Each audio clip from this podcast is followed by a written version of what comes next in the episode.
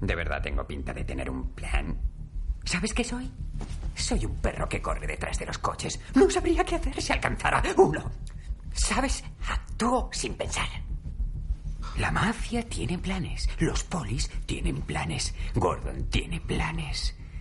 Ellos maquinan. Maquinan para controlar sus pequeños mundos. Yo no maquino. Intento enseñarles a los que maquinan lo patético que es que intenten controlarlo todo.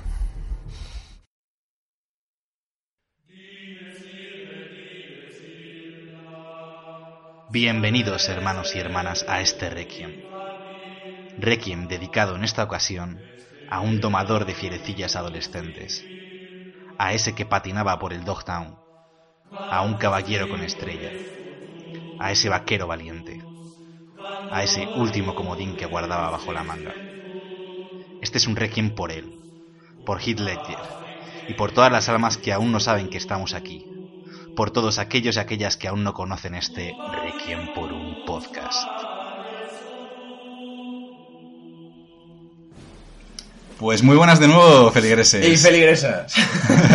Estamos aquí, eh, todos los que pensabais que, que no aguantaríamos, ya es nuestro cuarto programa, nuestra cuarta ceremonia de este Requiem por un podcast. Está teniendo muy buena acogida, ¿eh? Tenemos pruebas fehacientes de ello. Sí, las mostraremos y comentaremos datos en algún momento.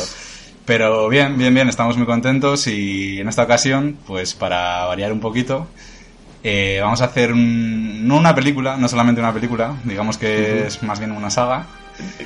Dos, porque la tercera no queremos verla. Sí, la, ter- bueno, la tercera la, voy- la vamos a obviar un poquito, os, os la dejaremos a vosotros si os interesa el universo del que vamos a hablar.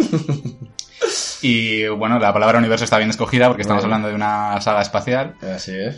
Así ¿Cuál es, que- Manu? Por favor, desvela el secreto. Como veis, cambiamos de tercio totalmente y estamos eh, refiriéndonos a Starship Troopers. Eh, una saga que, bueno, la hemos escogido por una razón muy sencilla y es que, aunque es bastante más generalista de lo que hemos hablado hasta ahora, sí que es cierto que la, la película original, la de Paul Verhoeven, que es la que, en la que nos vamos a centrar en este programa, eh, es una película que quizá con el tiempo haya adquirido más importancia, más de la que tenía cuando se estrenó, que no, no pasó desapercibida, pero bueno, creo que se ha convertido en una película de culto. Sí, casi. sí, o sea, salió siendo ba- bastante, bueno, se la trató un poquito peor de lo que se, se, tra- se trata ahora, que ha conseguido esa etiqueta de culto tan anhelada por todos los directores. Y así que, bueno, si tenéis que echarle la culpa a alguien, eh, echadme a mí, porque yo la verdad es que es una película que recuerdo con muchísimo cariño y quizá por eso estemos hablando de ella en este momento, así que... Como todo, todo lo que quiere Manu es lo que hacemos. Aquí no hay ningún tipo de libertad. Bueno, ya, sí, aquí el jefe es el Eh, tirano. Y nada, pues como en la película, en este programa es una, todo está basado en una dictadura, así que vamos a empezar... Porque tú lo dices. Porque yo lo mando, porque yo lo digo, a, a hablar de ella, pues un poquito, eh, pues como siempre, vamos a, a poneros el tráiler, ¿vale? Para que, que podáis saber los que no conozcáis la saga, que seguramente los más jovencitos no, no la conozcan. Eso es. Y allá va el tráiler, así que esperemos que os guste.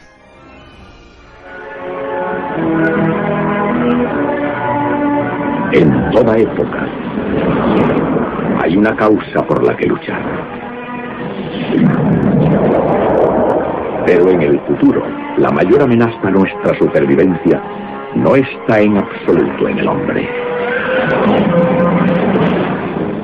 Del director de Robocop y Desafío Total. ¡Eh, chico! ¿Qué ocurre? ¡La guerra! ¡Vamos a la guerra! Ahora la juventud del mañana debe viajar a través de las estrellas para defender nuestro mundo. Somos una generación enviada por el destino para defender a la humanidad. Todos luchamos, nadie se rinde. ¡Vamos en el primer destacamento! ¡Arrasad toda la zona! ¡Matad a cualquier ser con más de dos patas! ¿Entendido? ¡Entendido! Pero tendrán que enfrentarse a un enemigo más devastador de lo que nadie imaginó jamás. ¡Ahí viene! ¡Listo! ¡Aquí están!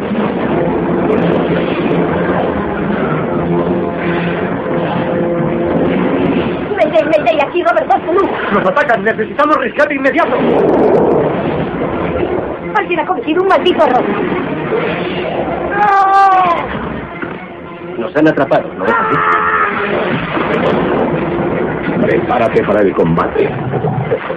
Y para viajar a primera línea, de la siguiente frontera. ¡Aplastarlos! Starship Troopers.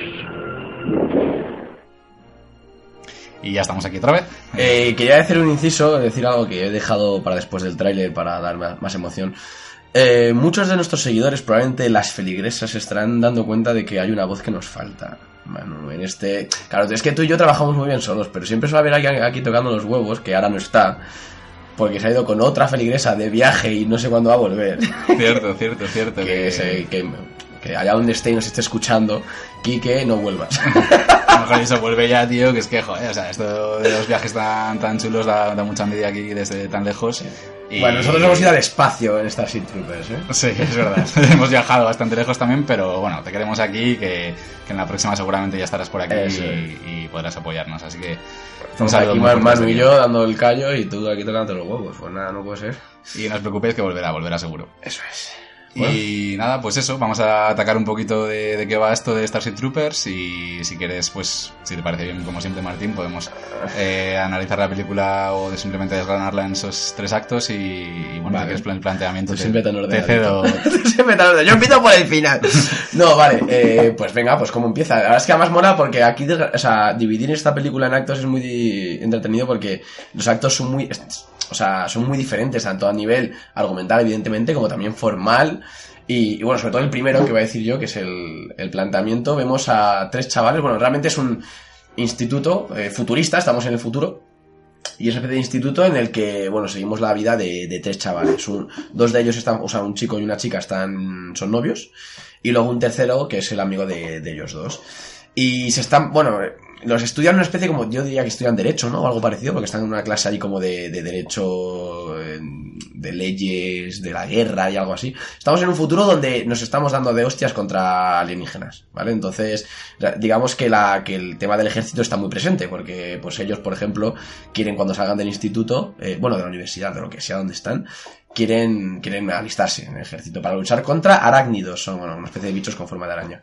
Y, y nada, pues eh, les conocemos en un principio, entonces mola porque este principio te hace pensar que estamos frente a una película literalmente juvenil de, de, de, de romances de, de, de instituto, de, de mm, jugadores de quarterbacks con animadoras y, y demás, porque es justo la estética que, Típica película. Justo, americana. eso es, en el futuro, pero eso. ¿Y qué pasa? Que, bueno, pues eh, cuando acaban la carrera, es que no sé, tío, si es carrera o instituto, la verdad es que están en, esas, en ese especie de limbo de edad que seguro que a lo mejor tenían 27 y se hacen pasar por chavales de 19. Sí, no O- queda muy claro, pero Sí, bueno, es. es como la preparación, ¿no? Sí, De- yo diría que es instituto porque es típica película americana. ¿Y eh, qué pasa? Que cuando acaban, eh, pues lo que hacen los americanos siempre de independizarse, pues aquí lo que hacen es irse a otra galaxia. O sea, se van porque se alistan en el ejército y una, ella se va a la eh, eh, aire, al ejército del aire, a la, a la flota. Eh, él se va a infantería y el otro, eh, bueno, ellos dos, que estoy hablando de los dos que, que son novios, que se llaman el rico y ella Carmen. Ujú, así es. Y el tercero, que se llama Manu, por favor. Carl. Carl. Carl se va a la inteligencia, es un poco como el cerebrito de los tres. Y bueno, digamos que yo diría que ahí acaba el planteamiento. Además ahí se separan los caminos de ellos y empieza pues una nueva vida para cada uno de ellos. Exacto. Y bueno, por entrar un poco más en detalles, para que os hagáis una idea, eh, hay un conflicto ahí en ese planteamiento con el, con el protagonista que es, que es rico. Y es que, bueno, parece ser que él viene de una familia pudiente y, bueno, sus padres no parecen apoyarle demasiado en la idea de, de alistarse. Cuando digo de alistarse es porque parece que en este mundo, en este futuro distópico, tienes como dos caminos, ¿no? Seguir tu vida así olvidándote un poco de la guerra con- contra los bichos, ¿no? Y, o otro, que es eh, involucrarte y, y luchar por ser ciudadano. ¿Qué significa ser ciudadano? El del ejército. Exacto, ser del ejército. ¿Y qué pasa? Que en este futuro eh, no estamos en una democracia, estamos en una especie de, de sistema eh, totalitarista en el que los que pertenecen a este ejército pueden ser ciudadanos y los que no son civiles. Y los únicos que tienen derecho a votar son los ciudadanos. Entonces, bueno, le entra la vena eh, patriótica. Pero digamos. tengo que decir, bueno, eh, bueno, es que tam- bueno, eh, ¿lo vamos a hacer en plan caótico o lo hacemos, ah, digo, porque ahora quería introducir, que esto que has dicho tú, que está muy bien traído, porque a ver, joven no te lo plantea, no, no te hace el típico universo con una voz en off en la que te explica, en el 2036 te- solo se puede ser ciudadano, solo se puede votar. No, esto te lo vas viendo a, a medida que va pasando en conversaciones perfectamente, eh, digamos, normales, orgánicas, ¿no?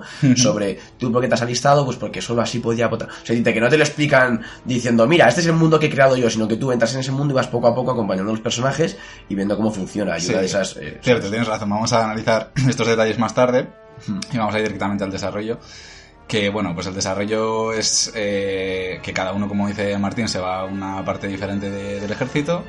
Y a partir de ahí, pues eh, se centra un poco la historia en el protagonista, Enrico, y te enseña su formación en, eh, en esta academia militar. Y cuando ocurren una serie de conflictos en los que él se ve arrepentido de haberse eh, involucrado, pues eh, decide marcharse de- de- del cuerpo, ¿no? Y entonces, justo en ese momento ocurre algo muy grave, que es que hay un ataque masivo a justo la zona en la, de la que ellos vienen en la Tierra, que curiosamente es Buenos Aires. Es que es la hostia, tío. Es una película muy americana, pero que los protagonistas son argentinos, además con una típica cara de americano de instituto, ¿sabes? Pero bueno, es Buenos Aires, ¿no? Entonces, eh, pues se cargan toda la ciudad y bueno, pues eh, se supone que se cargan a todos sus amigos y a toda su familia. Así que eh, decide el protagonista, evidentemente, pues que, que- que no se va. Y, y ya la guerra empieza a ser algo mucho más serio y entonces les, les envían a, hacer un ataque directo contra desde donde venía el meteorito que, que acaba con, con la vida de sus, de sus amigos. Que es un planeta lleno de, de bichos, como no puede ser de otra forma. Entonces ahí es cuando empieza la batalla real, ¿no? En la peli, las escenas de acción así más chulas y tal. y, y, bueno, pues eh, podría ser ahí un poquito el desarrollo, la- las, batallas que tienen contra, contra los bichos. Justo, sí. Y luego ya, luego ya el desenlace, o sea, es cuando directamente... Hombre, te dirá que luego el desenlace es cuando... Porque ellos están separados en la guerra, pero esta guerra evidentemente los une, claro, porque están todos en el ejército y el ejército está mandando sus mejores hombres a esa zona. Entonces, bueno, hombres y mujeres, en este caso, porque también está Carmen por ahí. Entonces, eh, bueno, yo diría que el desenlace es cuando un momento, una escena climática en la que Carmen se enfrenta cara a cara, eh, sin ella buscarlo, pero así sucede, con el monstruo, digamos, final, el final boss. Es que la película es muy, o sea, eh, tiene muchas cosas muy, muy, muy, tópicas, ¿no? O sea, digamos que Verhoeven no trata de huir de eso, pero a la vez eh, llena de matices bastante personales la película. Entonces, bueno, pues se, se enfrenta al final boss y, y pues quién va a ayudarla a salir de ese final boss y a vencerlo y tal, pues, pues rico. Entonces, digamos, yo diría que ese es el... Y luego ya llega el, ya el tercero que falta por entrar en la escena, que es el cerebrito, el... Carl. Carl, que se me olvida el nombre. Carl, eh, también, claro, cuando capturan al, al final boss, tiene que llegar para analizarlo, ver, ver su psicología, entre comillas, porque es un bicho, pero estos bichos ya tienen cerebro y son muy pros.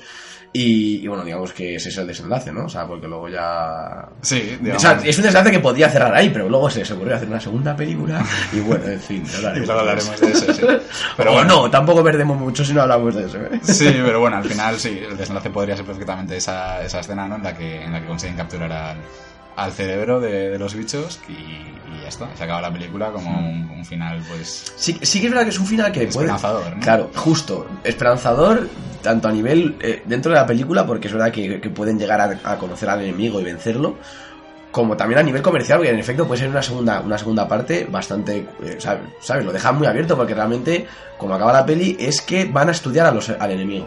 Está. O sea, de hecho tienen una especie de nuevo enemigo. Entonces, joder, podía, eso da mucho juego para una segunda parte, ¿no? De decir, vale, pues ahora ya que les conocemos, o ahora resulta que viene otro enemigo, o ahora resulta que somos, nos aliamos, podría, bueno, Sí. ya cuando, cuando hablemos de posibles Yo creo que a- a- tú y yo aquí en cinco minutos podemos hacer un guion de una segunda parte bastante más decente de lo que, de lo que se hizo, ¿no? Luego y, y la gente que se encargó de, de Bueno, continuar la, la franquicia. Pero sí. bueno, da igual, eso lo, lo hablaremos luego, es curioso también de, de analizar. Sí. A ver, es que realmente mala. Bueno, sí, ya hablaremos, porque igual no es tan mala, simplemente es algo que no te esperas. O sea, es una peli que no tiene. Bueno, da igual. Eh, hablaremos de ello. Pero vamos, que, que Film Affinity nos apoya, o sea, un 2, no sé qué, creo que tiene. La segunda parte, La segunda sí, parte. y generoso es ya. Pero bueno. Claro, que- que es un nazi, es un nazi este hombre. Bueno, lo hablaremos, ¿eh? Porque es una peli que yo también tengo ahí en mi, en mi corazoncito de alguna manera, aunque sea sí. sumamente mala. Sí, sí. Pero bueno, eh, vamos a analizar un poquito más técnicamente, como siempre, lo que nos ha llamado la atención. Y creo que aquí hay bastante, bastante chicha porque este, este Verhoeven, la verdad es que es un crack. Vamos Sí. a decir que le respetamos mucho. Sí, sí, sí. Y bueno, pues cositas técnicas que, que te han gustado, Martín. Eh, a ver, bueno, es que claro, esto es algo que tienes que haber visto la peli para entenderlo, pero el principio de la peli, a pesar de que lo hayamos contado de una manera argumental, digamos, lineal, eh, te mete muy de vez en cuando, el principio es como empieza, luego también te va metiendo escenas eh, entre medias, eh, te mete como una especie de, em, ¿cómo decirlo? Un vídeo corporativo, una especie como de búsqueda. Es como si tú estuvieras buscando en la web, tú preguntas, eh, el ejército, buscas en la web del ejército, de este ejército Starship Troopers, y te, te- te enseñan como una especie de vídeos corporativos en los que promociona un poco el ejército. O sea, yo lo veía y no podía pensar en el tío Sam. O sea, es el tío Sam diciendo eh, I want you for the US Army. Es un poco esos vídeos de, de tienes que alistarte en el ejército, tienes que tal. Y además lo hace de una manera muy eh, publicitaria a nivel, o sea, muy exagerado. O sea, decirte, evidentemente me parece una sátira. O sea, me parece una crítica al sistema probablemente estadounidense. Eh, estamos a final del siglo XX, un siglo en el que Estados Unidos se ha metido en mil guerras, ha, ganado muchas, ha perdido to- to- otras tantas. Y realmente eh, yo creo que está un poco, es un poco ese discurso antibelicista, ¿no? El, el, todos ellos así como... como sí es que son las sonrisas que ponen son de publicidad son de anuncio. Son un sí soy muy feliz en el cuerpo de, de la armada tal no sé qué. Ayúdanos a combatir al enemigo. Es como como eso entonces ya desde un principio porque esa es la, la primera escena que vemos es eso ya te está metiendo un poco en ese universo en el que sabes porque lo vas a ver te vas a dar cuenta que todo lo que hay en la peli de, entre comillas, cartón piedra, porque la película busca un poco jugar con esa exageración, con tal- de lo que hablábamos antes, esa presentación de personajes como de instituto de "Ja, qué feliz soy en, Oklahoma, ¿sabes? Un ejemplo absurdo, pues eh, él desde un principio ya te mete en ese universo y me parece mm, o sea, muy inteligente, muy inteligente porque al final también puede hacer lo que quiera y es verdad que crea un universo muy personal en el que todo vale, porque él está jugando a reírse de eso mismo, eh, escenas muy desfase muy gore en la que de repente un tío, sea, cuando le vuela la cabeza, o sea, cuando le quita el casco en medio de unas pruebas de tiro y de repente le vuela la cabeza a su compañero, te mete escenas super gores también, pero des- desde, ese, desde esa cosa como de soy joven, soy un exagerado y da igual porque te estoy mostrando que son todos muy guapos, muy, muy peinados y están en la guerra. no sé, Sí. creo que me he explicado más o menos Sí, bien, ¿no? sí, desde luego. O sea, le mete un estilo ahí bastante personal y que cosas que no te esperas. Que si no tienes ni idea de qué va la película, no has visto nada relacionado con Verhoeven, pues no, no te lo esperas y, y le, le dan valor a la peli muy chulo, ¿no? Sí, sí, sí. Y luego lo que comentabas tú de los anuncios publicitarios es muy interesante porque realmente están muy bien pensados y muy bien hechos. En el sentido de que yo creo que te hacen entrever que son como, como, como pequeños clips que les meten a la población de una forma muy, eh, digamos, pues como un poquito en el libro este de 1984, ¿no? En plan, cosas que tienes que ver por huevos y es un poco lo que te vende el gobierno y te lo vas a comer sí o sí. O sea, ya no es publicidad subliminal, es todo lo contrario, es esto es así y, No, sí, sí. y ya está, ¿no? Y este es el mundo que te vendo y es el mundo que hay y no puedes salir de aquí. Y es muy interesante algunos de esos anuncios porque son muy graciosos, ¿no? O sea, pues puedes ver desde hasta- niños con rifles, ¿no? Sabía que ibas a decir eso. Y lo de la censura, o sea, porque la polla, porque te meten algunas cosas súper vastas y luego hay otras que te. que está volando la sangre y te ponen un cartelito pequeñito justo en la zona de donde sale la sangre donde pone censurado. Exacto, o sea, Pero estás viendo justo Sale eso. un bicho matando a una vaca y te lo sí. censura, ¿no? Y la ves. Y, si- y sin embargo luego aparecen niños con armas o aparecen niños pisando bichos en el patio del colegio diciendo todos podemos colaborar, cada Sí, uno con lo que sí, tenemos, sí, no sé, muy gracioso, ¿no? O sea, realmente es un punto que realmente le, la, la diferencia bastante a la película y le da, le da un toque muy, muy bueno. Hay que decir que Verhoeven también, a pesar de que haya hecho sus películas más importantes en Estados Unidos, él es holandés, viene de Europa, ha hecho- hizo mucho cine en Europa antes de viajar a Estados Unidos, y, y realmente eso mm, creo, o sea, creo que se nota, porque él hace un cine americano, pero con la visión de alguien que ha visto cine de americano fuera de América, ¿no? O sea, creo que es bastante interesante porque por eso juega también con los códigos, ¿no? Con ese código tan manido, pero luego te va metiendo pequeñas cosas que te descolocan y, y- o sea, bueno, pues eso, y luego a- a- al final se convirtió en una peli de culto, digamos, yo creo que, que por eso, ¿no? Porque luego realmente lo que es el argumento es una película de ciencia ficción. Exacto, o sea, yo creo que el argumento no otra. tiene, no tiene nada, o sea, Claro. es un argumento muy superficial y muy eh, manido y muy típico, pero lo que importa en esta película son los detalles, o sea, al final es esos detalles que te está queriendo decir otras cosas que, bueno, no tienen nada que ver con el argumento de la película, pero que tiene una crítica detrás, que tiene muchas cosas interesantes, y un poco al hilo de esto de los anuncios y tal, es verdad que la película empieza con una especie de flash forward, digamos, que es interesante también, porque no es que sea la primera vez que se hace, pero... Pero mola porque es que te enseñan una escena en la que sale eh, un periodista grabando en plena guerra. eh, Eh, en un asteroide, o sea, en la luna, está, no, no, bueno, una especie de... No es la Tierra, vaya. Sí, bueno, el, el reportero ahí como diciendo, informando ahí en directo, bueno, estamos aquí tal, y es gente muriendo a su alrededor, escenas super gores, tal, y, Sí, dices, pero... sí, Y resulta que justo aparece el protagonista de la peli ahí en medio de la batalla y aparece un momento climático muy chungo que, que parece que le ocurre algo y ahí se corta, ahí empieza la película y resulta que eso luego lo ves desde otro punto de vista en, el- en lo que es el desarrollo de la película y mola bastante porque primero te enseñan la escena que está grabando el periodista y luego te enseñan desde fuera qué es lo que les está pasando a esos periodistas y, y qué es lo que le pasa al Sí, sí, sí, protagonista. sí. Sí, es verdad. Bueno, aparte de- de- del contraste evidente y bastante interesante de, de una escena tan oscura, gore, además ya digo que el joven no se corta a la hora de poner sangre y hostias. Eh, y luego justo, o sea, un año antes ya aparece pues eso, instituto de americano, tal, traveling hacia abajo, viendo todo el mundo súper feliz, día soleado, ¿sabes? En plan, lanzándose notitas en clase, claro, ser futuristas no es una, una notita de papel, es una especie como de notita en iPad No, no, que se o sea, pasan. que un futuro de. seguramente estemos hablando de, yo que sé, 300 años más de. Sí, no, es que no, sé, no lo dicen. No lo pero- pone. Es- eso también es, Claro. eso es muy, o sea, eso es muy original. Realmente cualquier persona te pondría 2000, lo que digo, que al final mola porque al joven le, le da igual, lo que Sí. le interesa es el universo en el Claro, que vive, más te que... lo imaginas tú y ya está. Y mola porque es eso lo que dice Martín. Utilizan cosas así como futuristas que algunas molan, pero otras son- o tienen un paint encima de la mesa del cole para hacer un dibujito a tu chica y tal. Sí, sí, Es como, tal cual. Wow, super tecnología. Lo vemos ahora y nos reímos. Pero en 1997, que fue cuando salió esta película, pues aquello podía parecer algo súper guay, ¿no? Digo yo. Sí. Oye, que por cierto, no tiene nada que ver, pero has dicho la fecha. Cuando veo pelis de estas, no puedo dejar de pensar en que mueres Star Wars, tío. O sea, que es que 20 años antes, 20 años hizo Star Wars.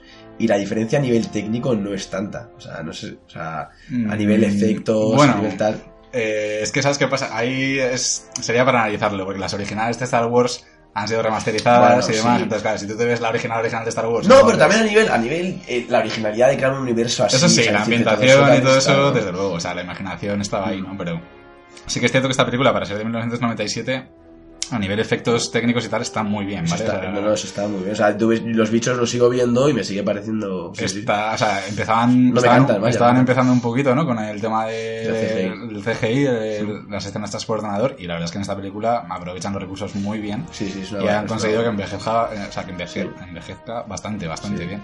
Luego los cromas se notan un poquito más. Sí, se nota. Pero bueno, o sea, que está, o sea, una peli que no os va a decepcionar en ese sentido y técnicamente a ese nivel yo la pongo muy arriba porque es lo que decimos, o sea, hay películas mucho más nuevas que esta que las ves ahora y, y cantan muchísimo más. No, y luego, y luego aparte, ya independientemente del- de este tema formal y, y técnico, eh, lo que hace que la película, claro, porque, joder, es que la, la línea entre ser peli de culto o ser peli, o sea, a veces, muchas veces, ser peli de culto, o ser peli olvidable, o ser peli de mierda, o sea, es que, muchas veces es inexistente. Y hay muchas veces que tú ves una peli de culto, sí, a mí me pasa, a ti te pasa, nos pasa a todos, o sea, que dices, así como hay otras que sí que entendemos el por qué hay otras que dices, tronco, ¿qué le han visto esta peli? Y esta película creo que juega mucho con esa, bueno, también con lo que hizo en su momento Star Wars, ese, ese universo personal que yo creo que juega un poco con la cultura pop, o sea, realmente te está creando un universo de guerra, pero si te das cuenta, la vestimenta de ellos, las armas, todo es eh, o sea, el joven no le importa, no le da miedo que parezca una cosa exagerada, colorida, porque realmente ellos, eso, muchas veces llevan como cosas de colores en el. Cosa que luego en la segunda, en la segunda parte, que es, que es lo que a mí más me. Claro, pierde por completo. La segunda parte es una especie de, de película de acción ya y ya. Y, y- y ni siquiera eso. La segunda parte es esa parte, vamos a. No, pero es verdad que en la primera sí que ve, es, es- ves ese- además los entrenamientos que hacen ellos, así como todo súper súper original, súper em, pues con, con pistolas de rayos de, de estos que salen. Con, una cosa también como muy a veces que lo hacía también Ridley Scott con, con Blade Runner, que a veces juega con lo arcaico, o sea, realmente una cosa en el, en el futuro que a veces coges y, y- y pones un elemento que puede parecer más antiguo, ¿no? Y esa cosa de, de jugar a, a- a las pistolas, o sea, eso yo, yo de pequeño jugaba esta, esta cosa que te pones una cosa en el pecho y una, una pistola con un láser te dan y, y te, te implicas, digo que seguro que en el futuro tendrán cosas mucho más tecnológicas, mucho más...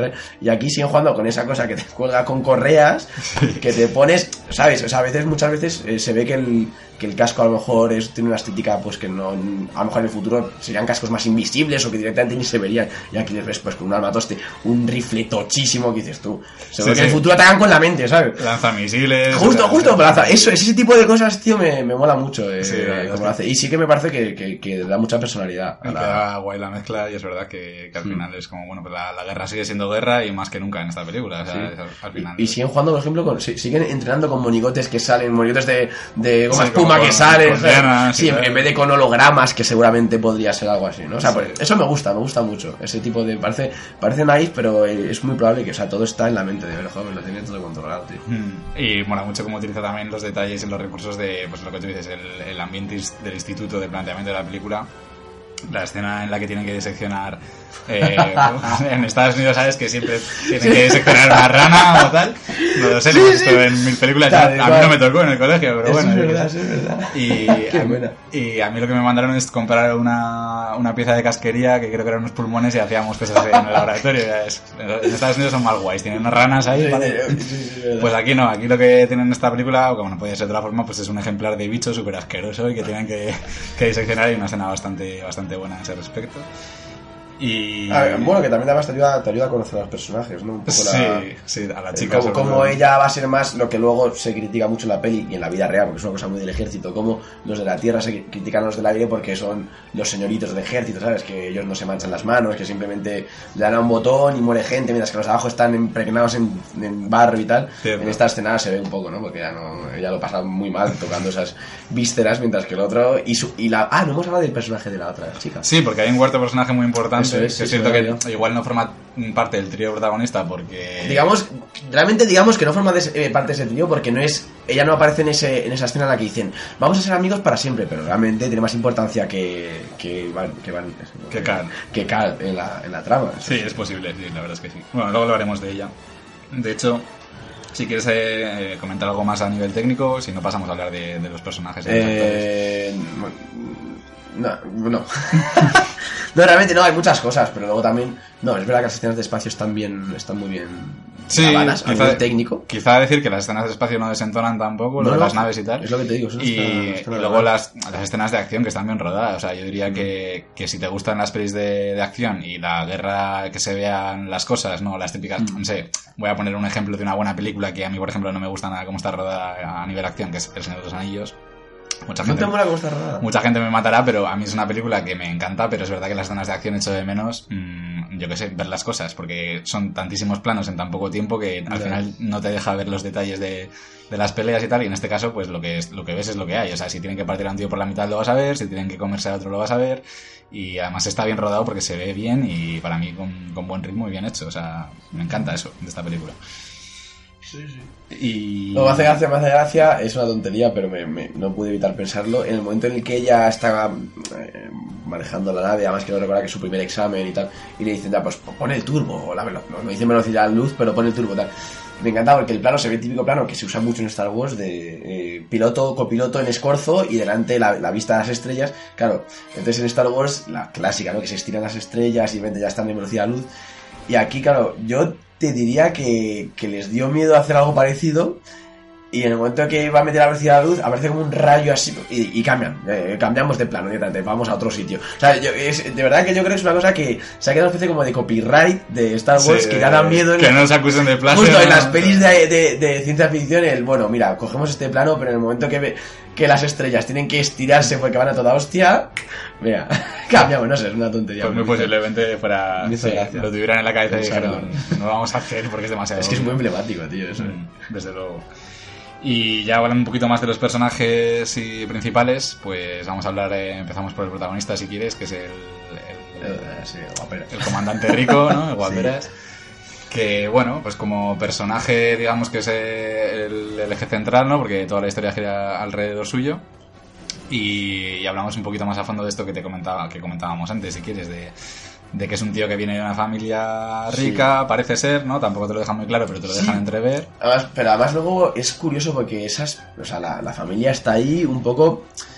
Es que te digo otra vez, yo creo que forma parte del plan de Verhoeven de, de seguir un poco utilizando clichés, criticando todo, porque realmente yo creo que todos los clichés que utiliza también muchas veces es para criticar la industria, o sea, el cine tan típico y demás, ¿no? Entonces, el hecho de que él tenga una familia que no le comprende, realmente en la peli no aporta, o sea, ahora estoy, bueno, ya estoy diciendo esto y me estoy igual mordiendo la lengua, pero, pero es que no recuerdo, o sea, a él, su, fami- su familia le tiene, un, o sea, él le tiene un cariño a su familia y demás.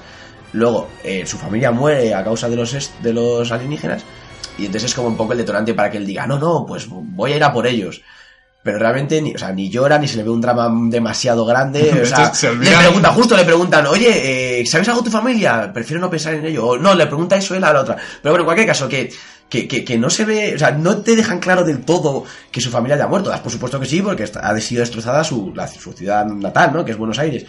Pero realmente él se enfada con sus padres, se va de viaje muchos años, luego dice, oye, que voy a volver, vale, pues ven, le mata y dice, les mata y dice, bueno, pues, pues ya no vuelvo. ¿sabes? O sea, esa, es la función de los padres en la peli, que realmente los quitas de un plumazo y no cambiaría nada, porque él se iría al ejército, luego iría por los alienígenas y ya está. Sí. No tendría dónde volver igualmente. Realmente no tiene mucha importancia, pero sí que es verdad que refuerzan un poquito ese conflicto que tiene él cuando decide, eh, por el conflicto que, que no hemos hablado de él, que hay un momento en el que están entrenando, cuando tú has dicho antes lo de que se quitaba el casco. Sí, que, le, que, Digamos que hay un por su hay- culpa muere sí, un compañero. Hay un sí. compañero que se quita el casco en medio de una prueba de entrenamiento con, con munición real y entonces él le, le, le está mirando el casco para ver qué, qué es lo que está funcionando mal y en ese momento se cae una compañera, dispara al aire y se le carga directamente. es, que, es que te lo algunas cosas de serie B muy guapas. tío. Sí, claro. dice- Y bueno, pues ahí entra el conflicto este que de repente decide de abandonar el ejército directamente porque piensa que se ha equivocado y que sus padres tenían razón. Entonces, ahí, ahí está la figura de sus padres donde toma cierta importancia en la película. Porque... Donde sí, el Pepito Grillo, su padre, dice, Sí. ¿ves? Eras malo. Pero si no existiera ese Pepito Grillo, él también diría, tú, he matado a un pibe, me voy.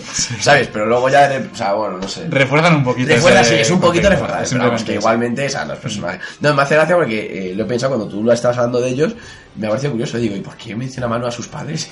En realidad, sus padres al final el tío hace lo que le sale de los huevos. Sí, no, no, era, a verlos nunca era más. un poco para la construcción del personaje, sí que es interesante saber que el tío pues puede hacer lo que quiera con su vida. De hecho, sus padres le ofrecen que se vaya de vacaciones en vez de alistarse en el ejército, es decir, tiene todas las posibilidades del mundo de vivir sí. como Dios y tal. Pero por un profesor que le influye mucho en el instituto y porque, digamos, esa publicidad de la que hablábamos al principio que se, se le ha metido en la cabeza, han conseguido lo que, digamos, en este caso, el gobierno lo que quería con este con este personaje y, y le convence le convence para meterse en el ejército. Y el tío como no tiene muy buenas notas digamos eh, no es un muy Es buen verdad, estudiante es pues él quiere entrar en el ejército pero solamente le queda la opción de entrar en, en infantería móvil no digamos que es la, la- la peor opción porque Él quiere entrar en el ejército por ella, por cierto, todo hay que decirlo. es más, Por- más bien novia. por su novia, porque está enamorado y tampoco quiere separarse de ella, pero al final le sale mal la jugada Sí, porque justo. se mete en infantería móvil, que es lo más peligroso, que de hecho, bueno, pues ya te dejan entrever en la película con una escena muy guapa también de... Bueno, El no, tullido, no- ¿no? no para, exacto, no paran de hablar de la carne de cañón, ¿no? Cuando hablan de, de la infantería móvil, pues, ah, carne de cañón, Sí, bienvenido tal chico, tal. Sí, Y es como sí. me parece un tío sin brazo y sin pierna, todo jonudo. me lo voy a pasar bomba aquí, ¿no? En mi nueva aventura en el ejército. Entonces, bueno, pues, pues el tío al final pues, pues se mete ahí. Y eso demuestra pues que es un protagonista un tanto pues con poca personalidad, ¿no? O sea, yo creo que es así un poco un tío... A ver, eh, desde el principio queda claro que él está muy enamorado de ella, que no tiene problemas en demostrarlo y que. Y bueno, y que ya no tanto. Porque o sea, es tan fácil como te quiero y ella dice, le da un beso. ¿sabes? Exacto. Y el tío aún así no, o sea, sigue insistiendo hasta el final. sí, o sea, se ve que es un, un romántico. es un o sea, romántico. que luego además ella le deja y a él, bueno, pues a ver, ya supongo que con la distancia ya como que se enfría un poco, a él tampoco le importa mucho. Claro, bueno, luego tiene, tiene otras opciones, no tiene más cartas en la baraja. Sí, nada, es que cabrón. Y ahí hablamos pues del siguiente personaje, si quieres directamente, que es hablando de las otras opciones de la, De la de la chica. otra chica, De no la de chica. Carmen, sino de la, de la chica que lleva detrás de él desde el instituto, además de una forma súper descarada y clara. Sí. O sea, una tía que parece que tiene bastante más personalidad que él y, Y más, sí, sí, sí, eso es. y resulta que, que esta chica pues se mete, hace un poco lo mismo que él. él, ¿no? O sea, con la otra chica pues ella hace lo mismo con, con Rico y se mete a infantería móvil, o sea, arriesgando su vida y todo, pero da igual porque ella quiere estar con él, entonces se mete en el mismo, incluso en el mismo batallón acaban, ¿no? Y, sí, y ella acaba en los brazos de él eh, expirando su último aliento. Porque al final se arriesgó por amor y al final muere. muere. Exacto. Al final lo que pasa con este personaje es que, bueno, consigue en un momento dado lo, lo que buscaba, que es estar con, con el protagonista, porque cuando el protagonista ya piensa que, que no hay ninguna posibilidad de estar con, con Carmen, sí. pues le aconsejan que aproveche Es el que, madre tiempo. mía, si es que no hayas, ¿ves? O sea, si la ves, si la desgranas así la peli, te das cuenta de, de, de todos los clichés y todas las, un poco así, frivolidades de, de Verhoeven a la hora de describir este, este guion, que, bueno, pues de los que estamos hablando y que realmente ella, o sea, bueno, y luego, o sea, con, con los, los pocos escrúpulos que tiene Verhoeven de matar al personaje de esta para que él pueda volver a tener una relación con la otra, ¿sabes? Que realmente no, o sea, no, es un poco como estás condenada a morir porque todos sabemos que que la, la pareja es ellos dos, ¿sabes? Porque ellos dos, porque se han alejado, se han separado y evidentemente van a tener que acabar juntándose otra vez. Ella además está, comparte equipo, eh, Carmen comparte equipo con un chico que está enamorado de ella, pero no te dice, o sea, no pasa nada realmente, no te cuentan que pase nada. No, pero bueno, te lo puedes intuir un poco, ¿no? No te lo cuentan, pero parece que ya es como que ya está con él, ¿no? O sea, ha cambiado... pero luego le matan al otro y tampoco le importa. es que aquí son todos unos insensibles. No, es curioso que en esta película la- las muertes no afectan nada, porque es verdad que eso, mueren sus familias y a los cinco minutos están haciendo tatuajes y celebrándolo ahí en plan de vamos a por los bichos, tal, y es como, joder, tío, ¿qué queríais? Aquí es excusa para la guerra y ya está. ya. Sí, sí, sí. Pero es un poco ver, todo muy perdón, superficial. que sabes o sea, que siempre me voy por las ramas. Eh, perdón, hemos, estamos hablando del personaje de la, de la novia, la, la segunda novia de Rick. La del pelo rizado, la chiquita esta, así. Que es verdad que, que, visto así lo que te digo, puesto sobre el papel, es como, o sea, esta sí que es carne de cañón. O sea, esa es carne, pero de cañón y de todo. O sea, porque la ven todos los hombres como de, coge esta, esta oportunidad, en plan de, oye, no la dejes escapar. O sea, vale que no sea gran cosa, o sea, no lo dicen, pero es como un poco la sensación, ¿no? De, de pues mira, quédate con esta, que la otra tiene. Entonces es como, de, bueno, pues. Y, y lo hace. Sí, yo creo que se lo dicen también porque, bueno, están en guerra y saben que pueden morir cualquier día, ¿no? Una de las frases de la película es, es un buen día para morir y es una frase muy recurrente en la película y, claro, pues en esa situación le, le ve el comandante y le dice, a ver, no seas gilipollas, tío, o sea, mañana igual estás debajo tierra, ¿sabes? Entonces... Ya, pero, pero vale, pero ya está enamorada. O sea, que decirte, es así, pero ya está enamorada desde hace mucho tiempo. De hecho, antes, o sea, después de, en el primer beso, después del primer beso le dice que te, te quiero, no estoy enamorada de ti, o te quiero. O sea, dice que al final, eh, bueno, sí, ella muere, pero incluso a veces que pienso que igual es, o sea, igual mejor porque después que hubiera pasado, a lo mejor él ya se acaba la guerra, se aburre de ella, Sí, le hace daño, o sea, seguro, seguro que habría hecho es, daño. es como muy así, ¿no? La sensación que da. Sí, y bueno, ese es el, el personaje de, de la chica que, que acaba mal, como, como hemos comentado, y a mí me dio bastante penita, la verdad, cuando la palmó. Sí, porque- no, y además es un personaje. Eh, diría que es de los personajes más, más redondos de la peli, ¿no? O sea, tiene mucha personalidad. eh, o sea, muestra muchísima. O sea, hace también el papel de amiga como luego de novio, ¿no? O sea, es un poco como Sí, que realmente... que está a las buenas y a las malas Sí, y- justo. Y, y- y tiene un par de... O sea, bueno, se enfrenta al... Nada más entrar al ejército, además entrar en su pelotón, se enfrenta al capitán, al jefe de pelotón y dándole de hostia, no sé. Sí, sí, mola bastante. Sí, muestra que es una mujer que tiene más huevos que él. Eso Sí. es así. Y luego hablando un poquito de ese tono superficial que sigue toda la película, pues como lo que comenta Martín, al final, el final era evidente porque en una buena película americana tienen que acabar los que tienen que acabar, sí, etcétera, pues también eh, una escena que es así muy español, ese toque de ver joven también de "Pues te voy a meter una escena en la que salgan tetas porque sí, porque me apetece. Buah, ah, eso también me llamó la atención. Me llamó la atención, sí, sí, es verdad, ¿eh? Eh, porque es lo que- además lo, hace al- desde el principio casi. En la, cuando aparecen ellos duchándose en el ejército, La escena de la Aca- ducha. acabas de ver ese inicia, ese inicio puritano de instituto, de además lo, lo hablan, eh, ¿te has follado con ella tal? Eh, no, no tengo prisa tal. Y o sea, que, que estás un poco en una dinámica de una película más puritana, más de, de- típica, ¿no? Y de repente eso, te meten un vestuario mixto, todos desnudos hablando, y, y- y se ve, o sea, bueno, no será nada, pero tetas sí que se ven. Sí, eh, y mola, bastante. porque al final es ese contraste que consigue, que es lo que estamos hablando, de que te voy a meter una película con una estructura súper típica americana que te piensas que estás viendo una cosa Tal cual, tal cual, y de tal. repente te mete un detalle que a uno le vuela en la cabeza, o te mete un desnudo gratuito, o te Sí, mete un sí, tal y sí, te sí. descolga totalmente. Y eso es lo eso es lo que ha hecho que esta película realmente es una Eh, película claro, de culto, ¿no? es de lo que hablábamos un poco de ese, de ese contraste. Y además en esta escena, eh, huelga decir, es, el, es en la que hablábamos antes, en la que se empieza un poco a, ver, a conocer la burocracia de este, de este mundo, un poco... O sea, porque en esas duchas que están todos desnudos, hablan con la naturalidad de decir, oye, ¿tú qué haces aquí? Pues yo es que como quería votar, me he hecho ciudadano, entonces ya, sabes que hace falta votar, o sea, que el ciudadano... Además, bueno, todo es una... O sea, está ahí todo ahí, ¿no? El tema de, de que solo puedes votar si eres de... Yo diría, diría una crítica, ¿no? Pues no sé cómo estaba... Además, Sí, sí, coño, sí. estamos, estamos a cuatro años de que empiece la guerra de Irak, en realidad. O sea, un poco... Ojo, es que Estados Unidos siempre está en guerra. O sea, es que lo piensas, tío, y sale de una y se mete en otra. Sí. Entonces es un poco eso, ¿no? De, oye, que si quieres que te tenga, que te tomen en serio, tal, eh, hazte de ejército, porque es que al final son los que dominan, los que hacen Estados Unidos se ve que es lo que lleva la voz Sí, cantante. que es un estatus pues muy importante, ¿no? Y al final es una crítica a eso. Y, y luego, bueno, pues ya por ir hablando de, de Carl, por ejemplo, que es el otro personaje importante. Manu, cuéntanos qué es lo más interesante de Cal. No de Cal, sino del, del actor que encarna a Cal. El actor de Carl eh, es... eh, no, me, no me sé el nombre, ¿vale? Pero bueno, todos ¿No lo habías apuntado? Vale, Sí, vale, ¿no? sí, pero... Ah, ah, ah, vale, Claro, vale. Ese es el personaje que hace en esta serie que todos conoceréis, que es como conocía a vuestra madre. Eso ¿no? es. Es Barney Stinson, sí. Pues en cómo conocía a vuestra madre es Barney, que es el personaje así más mm, cachondo, digamos, de la serie. Y bueno, pues... Y esta- aquí hace también de graciosillo, ¿no? Sí, la verdad es que hace un personaje bastante parecido al de la serie. Bueno, es que es un. Si le conocéis, es un actor así que tiene con un físico bastante peculiar y demás. Entonces, yo creo que lo que más ha hecho es comedia. Y, y bueno, pues al final este personaje es importante simplemente porque es como el, el que logra entrar en la parte del ejército más estratégica, que es la parte, creo que le llaman juegos y azar o algo así, no me acuerdo muy bien cómo se llamaba. el- Puede ser, puede ser juego. Sí, Sí, no, Algo- azar no era, pero era juegos de estrategia. Bueno, no sé. Algo así, bueno, pero que al final es la inteligencia ¿no? del ejército. Y resulta que esto también es interesante porque en este futuro, digamos que los humanos también han evolucionado de alguna manera Ah, en claro. cuanto a capacidades, ¿no? Que ahí solamente puede entrar la gente que tiene capacidades especiales que están relacionadas con la telequinesia o con este tipo de, de cosas. Entonces este tío pues se supone que puede leer la mente de los bichos y por eso es importante en, en- en la película, porque eh, solamente los que pertenecen a esa parte del ejército tienen esa, esa capacidad. Y con esto también juegan, eh, pues en el clímax final de la película, lo que hemos hablado antes, cuando, cuando al final Sí. consiguen eh, capturar al bicho, que es la mente pensante, porque los bichos en principio no tienen cerebro, entonces son ahí como muy tontos. Pero, había, sí, justo. Desde el principio dejan claro que hay una mente pensante que, que es lo que quieren descubrir qué es, Claro. quién es, ¿no? Entonces cuando la consiguen capturar, pues aparece este tío, le pone la mano en, en, en el cuerpo, voy a decir, porque es todo cabeza.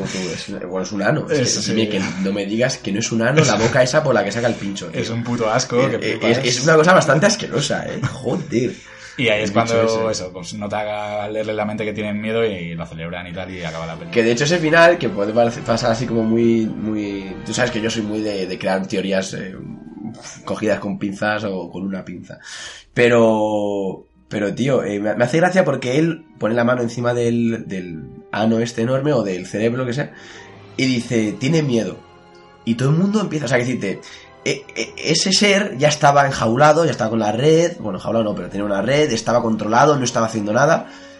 Entonces, realmente la batalla estaba ganada. Eh, incluso podrían matar, o sea, hay 8.000 personas alrededor, pueden dispararle entre todos y que muera. Eh, pero la gente eh, canta la victoria cuando le dice, cuando dicen tiene miedo. ¿No te parece una alusión bastante clara? Es que es evidente, ¿no? O sea, es- el ejército son terroristas. O sea, al final lo que buscan es que, es que el enemigo eh, tenga miedo. Porque no están gritando porque hayan destrozado a ese cerebro, porque hayan destrozado el planeta y ya no haya más, más, más malos. Están eh, gritando eh, victoria, como si hubieran ganado una Champions, porque el enemigo tiene miedo. O sea, están felices de que el otro está acojonado. Parece una tontería, pero realmente es cruel. O sea, realmente, mm, bueno, no sé, me parece que sí, están en guerra, evidentemente, pero es lo que te digo, que podían, eh, como en cualquier película, o sea, estamos felices porque hemos ganado, porque les hemos matado, porque les tenemos enjaulados, pero ya les teníamos en, re- en una red antes y no nos hemos puesto felices. Es como en el momento que dicen, tiene miedo, todos, ¡wow! O sea, no sé, me parece muy, o sea, a mí me, me- me llamó la atención porque dije que exagerado y luego dije, joder, como los terroristas, tío, que de ahí viene la palabra, terroristas, alguien que busca infundir terror. Sí, sí, o sea, desde luego es una lectura bastante interesante. Yo no lo había pensado así porque yo me lo había tomado más que al final... eh, Como o sea, de broma, incluso. Claro, no, porque al, al final, no de broma, sino también es que estaban los humanos muy acojonados porque no sabían si al final podía haber sido también todo for- formaba parte de un plan de los bichos aunque le hubieran capturado, ¿sabes? Que, Sí, o sea, que fueran tú, un tú te quedas un poco por- con, con el sentimiento de que es un sentimiento real que en contraposición a lo que podían pensar de sí, Claro, de es tan inteligente que se está dejando Claro, claro, o sea, rollo, Hostia, van un paso sí, por sí. delante. A ver, probablemente, probablemente el joven lo hiciera con, esa. Seguramente lo hicieron con la intención que tú dices, ¿eh? No, no, no tío. sé. Ahí me han ganado, pero, pero es verdad que teniendo esa. Vin- Viniendo de la peli que, ve- que venimos y de esas, esas lecturas que estamos haciendo, no me, o sea, no me parecería tan locura eso, el, el que él te haya metido otra cosita más de, de mira qué guay somos, que, nos, que disfrutamos cuando vemos al más débil, porque es uno contra 8000, al más débil estar acojonado, ¿no? Sí, sí, sí, no, que tiene algo de eso seguro también, seguro que sí. Ay, Dios mío, qué cosa más fea de personaje, por Dios. Y bueno, pues de, de Barney no vamos a decir nada, yo creo que nada es que no más. tiene mucho, es que sale muy poco. Sale O sea, muy al poco. principio y al final, ya Sí. está. Y eh, luego, pues tenemos al último personaje que nos queda, que es Carmen, que es la, la chica de la que se enamora el protagonista, digamos, que es la. Que ya- hemos hablado un poquito de ella. Sí, esto de- Que bueno, para que para quien la, le suene su cara es Denise Richards, que es una chica que estuvo muy de moda en los 90 Sí, sí, sí. Sí, y con tanto como Todo en películas de este tipo, así como un poco de... Sí, películas hizo ¿no? pocas, pero es una tía que fue una modelo ahí bastante top y tal, entonces fue como un icono bastante importante y yo creo que más a nivel modelaje que a nivel a nivel actriz, pero bueno, o sea, pues Sí, la, es, una tía muy conocida. la o sea, chica la seguro que, y- que y suena sí. estas que no se te olvida, o sea, realmente está una tía muy guapa. Y, Y nada, es una, es una estudiante modélica, eh, que decir, se en contraposición a su novio, que es por eso por lo que ya puede acabar en esa especie de élite que es el, eh, la flota. Y, y nada, bueno, es una chica a la que le, le pretenden todos, ¿no? O, o al Sí. menos, al menos, o sea, bueno, que coño, si es que la primera vez que la vemos eh, hablando con otro ya está intentando ligar con ella, que es el, el jugador de... Sí, que al final es el que entra con ella en el ejército del aire y Eso se la es. medio consigue ligar. O sea, yo- la peli no te lo enseña, pero yo me imagino que sí. Sí, tú te- mira, yo... Sí, porque ella, o sea, desde el principio además, se la ve que tiene una No, no, doble cara, desde el sí, sí, sí. Porque, claro, cuando le entra el tío este por primera vez en el partido de, de rugby Es ese que tú dices, eso, ¿eh? eh, la otra no pone ningún problema. Y cuando, se pone, y cuando se pone a hablar con él otra vez en el baile, bueno, porque también hay un baile, evidentemente, estamos hablando de una peli de instituto, eh, la tía encanta- encantada de la vida, ¿sabes? Y el otro es como, pero ¿qué cojones pasa aquí, no? El protagonista se le queda mirando como diciendo, pero... Sí, sí, sí. mm, No Sí, sé si de... Pero claro, ¿sabes? también el Claro. protagonista eh, ha demostrado que está tan pillado por ella que ya puede hacer lo que quiera. en Claro. ese aspecto. O sea, que él no le, nunca le echa la bronca ni le dice nada, ¿no? Es como de... Sí, se la ve como con más malicia. O sea, no digo que. El prota al final de bueno es tonto, porque es lo que hemos dicho antes, que tiene poca personalidad y no se entera de lo que pasa a su alrededor, no se quiere enterar. Pero ella yo creo que es un poco lo contrario, ¿no? Que es un poco Que más. sabe, sabe demasiado. Sí, sabe demasiado y siempre está un poquito ahí en el lado ventajoso de, del tema. De hecho, pues se alista en el aire seguramente por eso, ¿no? Porque dice, yo paso de estar en la Tierra aquí, ser carne de cañón y morir en dos días y puedo estar en mi nave de puta madre Claro, pilotando. claro, claro. Que es algo que es, que es un debate real en el ejército, o sea, decirte, ¿no? Sí, sí, claro, que evidentemente hay, dentro del propio ejército siempre hay, hay también rangos, ¿no? Y pues la gente que no tiene que estar pringando, pues es la que supongo que, que más suerte tiene. Y bueno, y el tío, que no hemos dicho nada del protagonista a nivel actuación, que sí que queríamos comentarlo porque hemos estado investigándolo un poco. Se llama Casper Van Dien, el actor, y seguro que a muchos os suena, y es normal porque es que es un pavo que se dedica a hacer, no sé si una media de 5 o 6 películas al año, y bueno, No. todas, todas malísimas. o sea. Yo creo que es eh, de los peores currículums que, que se puedan ver, Sí, ¿no? sí, sí, sea, tal cual. Y seguro que hubiera de puta madre, o sea, que porque curra un montón. Curra muchísimo. Pero son pelis, tío, que, yo- que yo no sé, o sea, que, bueno, para empezar, no, no nos no sé, es que no sé, por, no sé en qué circuito se mueve, sinceramente, te lo juro. Pues el tío, yo que sé, ha colaborado mucho con V-Ball, para que os hagáis una idea, para quien sepa de pelis malas, es un director muy con muy poca reputación, o sea, tiene un montón de películas, le podéis echar un vistazo, pero es complicado encontrarse a alguien que haya hecho tanta No, pero, pero, pero la cara es a mí Sí, sí, la cara os va a sonar, la cara os va a sonar, evidentemente, porque si hace seis pelis al año, pues de aquí, desde el 90 y pico hasta hoy, ha cuántas pelis habrá hecho, ¿sabes? Yo qué sé, millones.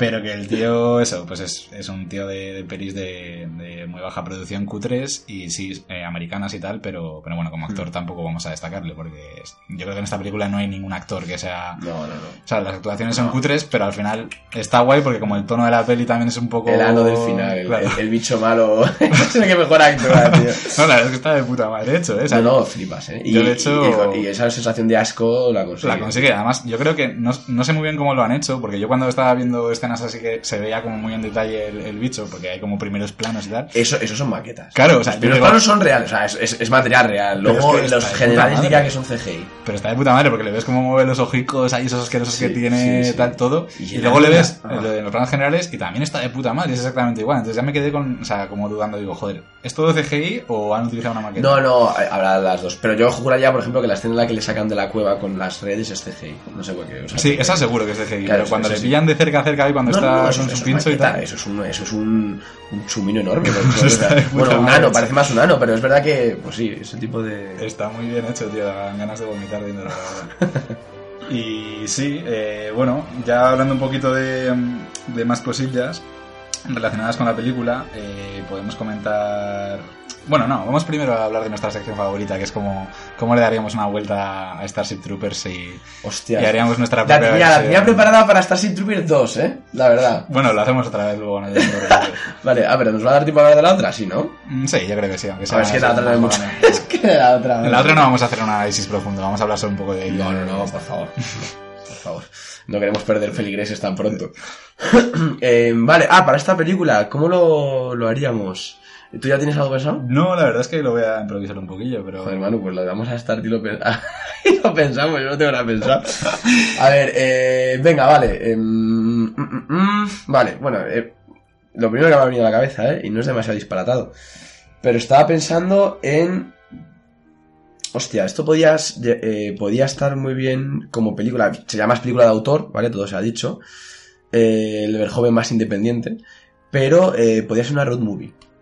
Me explico. Eh, estamos en espacio, hay naves espaciales, entonces se puede mover con la nave. No, pero es verdad que, que sí que tienen esa estructura de, de separar, o sea, de, de- de- a lo mejor más metafórica, pero de separar los caminos y luego juntarse, que nosotros vemos, podríamos hacerlo literal. O sea, ellos se separan, pero que sigan viajando, eh, que si vivan una... Claro, aquí ya no habría guerra ni nada de eso, o sea, que yo estoy hablando de algo que se convertiría en peliculto más un poco por bajo presupuesto, porque aquí no había... Aquí, Bichos. aquí no había... No, justo, es una cosa más intimista. Pero un poco, coño, esa, esa escena también, esa cosa también de cartearse que, que tienen ellos, de un poco el, el estar separados... Es que, bueno, mira, no sé si habéis visto esta película, pero hay una que se llama eh, My Blueberry Nights, ¿vale? De, de Wong. Y es una película que, que va de eso, que al final eh, se separan los, los, los personajes principales para acabar juntándose. Pues mira, coger una estructura como es esta tan básica de... eh, porque realmente es una estructura en todas las películas, ¿no? Pues como de repente eh, gente que se conoce de pequeña, luego tal, luego vuelven a juntarse, súper típico. Pues les damos un movimiento, un- una fisicidad, ese movimiento físico de ir alejándose, ir buscando cada uno su destino, porque es lo que realmente hacen ellos. Cada uno está buscando, yo quiero ser de arriba, yo de abajo, yo de- del aire, yo de no sé dónde. Eh, pues hacerlo de manera física. Pues yo quiero viajar buscando tal cosa, yo quiero viajar buscando tal cosa. Busco a mis abuelos que viven en este planeta, yo busco a los otros que viven.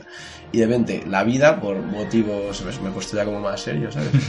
Podría- esto, me pa- esto me pasa por no prepararme las cosas, pero bueno, mira, eh, ahí están. O sea, ellos realmente se separan, luego se juntan, pero realmente no están separados, eh, no están viajando, simplemente está cada uno haciendo su vida. Pues yo les pongo a viajar. Bueno, me gusta mucho viajar, me gusta el espacio y, y me gusta el amor. Y que me gusta que sigan carteándose, es que ella le, ella le deja, ella le deja. En la película le deja, en, en la, en la original. En la mía seguirían carteándose, yo soy un romántico. La tía habría algún conflicto, o sea, tipo de que le dejara de cartear en algún momento o algo, porque si no. Y entonces él, entonces él la busca a ella y acaban. "Ujú, puede ser. Bueno, oye, se pueden juntar realmente. Él quiere llegar a Buenos Aires y Joder. resulta que los malditos eh, marcianos han estado a Buenos Aires, entonces es cuando gira su nave y vuelve. O él la busca hasta que la encuentra, pero la encuentra, llega tarde y ya está muerta, tío. Ese es el final de la No, no, vale, o la encuentra y se ha pasado 20 años comiendo polvorones, entonces pesa 300 kilos, y entonces el tío eh, no es lo que ella, re- él recordaba de ella, entonces ya podemos hilar con, el, con, la, can- con, la, con la canción de Penélope de Serrat. O sea, es que está todo perfectamente Bueno. pensado, tío. Que vuelve ya es vieja, ya no ni está interesado, ya...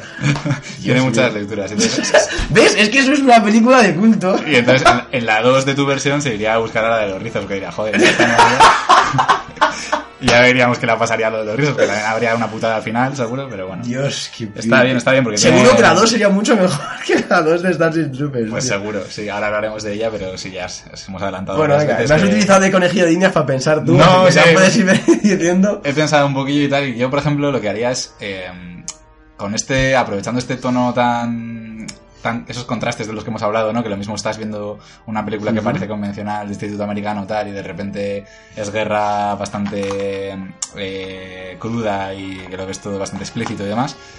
Pues yo le metería un toque todavía más random, digamos, ¿no? Así en plan Ujú. sorpresivo, que sería que hubiera escenas musicales, o sea, que haríamos una versión musical. Joder, de Starship Troopers. tío. Entonces sería un poco parecido a lo que ya estamos viendo, pero que de repente en medio de la batalla se pongan a bailar y los, y, los, y los bichos también hagan Tú, acompañamiento. tú, los ¿sabes? bichos con el puto bastón y el, y el sombrero de copa. Y la, la, tío, mucho juego ahí, los diferentes tipos de bichos, Sí, los sí. pequeñitos, tal, ahí bailando y eso, y bueno, pues... A lo, a lo Fred Astaire y Ginger Rogers, ¿no? De O sea, de ese musical clásico de... Claro, claro, como chan, chan, para todavía reírse un poquito más el espectador, ¿no? De No, lo que ya lo hace, tío. porque lo hace. cabrón. Sí, la verdad eso que- te- tendría que haberme ocurrido a mí. Es más, yo creo que esa versión musical, si no la han hecho ya, estará al caer. Porque tiene, tiene Sí. Hombre, a ver, en realidad, una versión musical, joder, cualquier película, o sea, sí, es que estas películas de acción mola mazo porque en cualquier momento eso, está a punto de, de meterle un disparo en la cabeza al monstruo y de repente el monstruo empieza, ¿por qué? No, bueno, bien, bien, sí, sí. Eh, Sí. Venga, te la compro, te la compro. La Vale. última vez gané yo, esta vez has ganado tú. El cerebro cantando y tal, bueno, habría muchas posibilidades. el cerebro tirándose pedos, tío, en esa boca que tiene. Sí, porque yo creo que su voz no puede No ser. puede, no puede hacer otra cosa. Y Vale. ya bueno, pues para, para antes de pasar a la parte 2, que la vamos a analizar así brevemente, eh, vamos a decir algunas curiosidades, ¿vale? Bueno, de hecho no, vamos a dejar las curiosidades para el final, vamos a hablar directamente de la, vale, de la parte vale, 2. vale. Y así, porque hay algunas de ellas que, que aunan las dos películas, entonces vamos Vale. a... A ver, hay que decir que la, que la parte 2 es en realidad el germen de este podcast. O sea, realmente estamos, estamos hablando de la 1 porque la 1 merece, lo merece.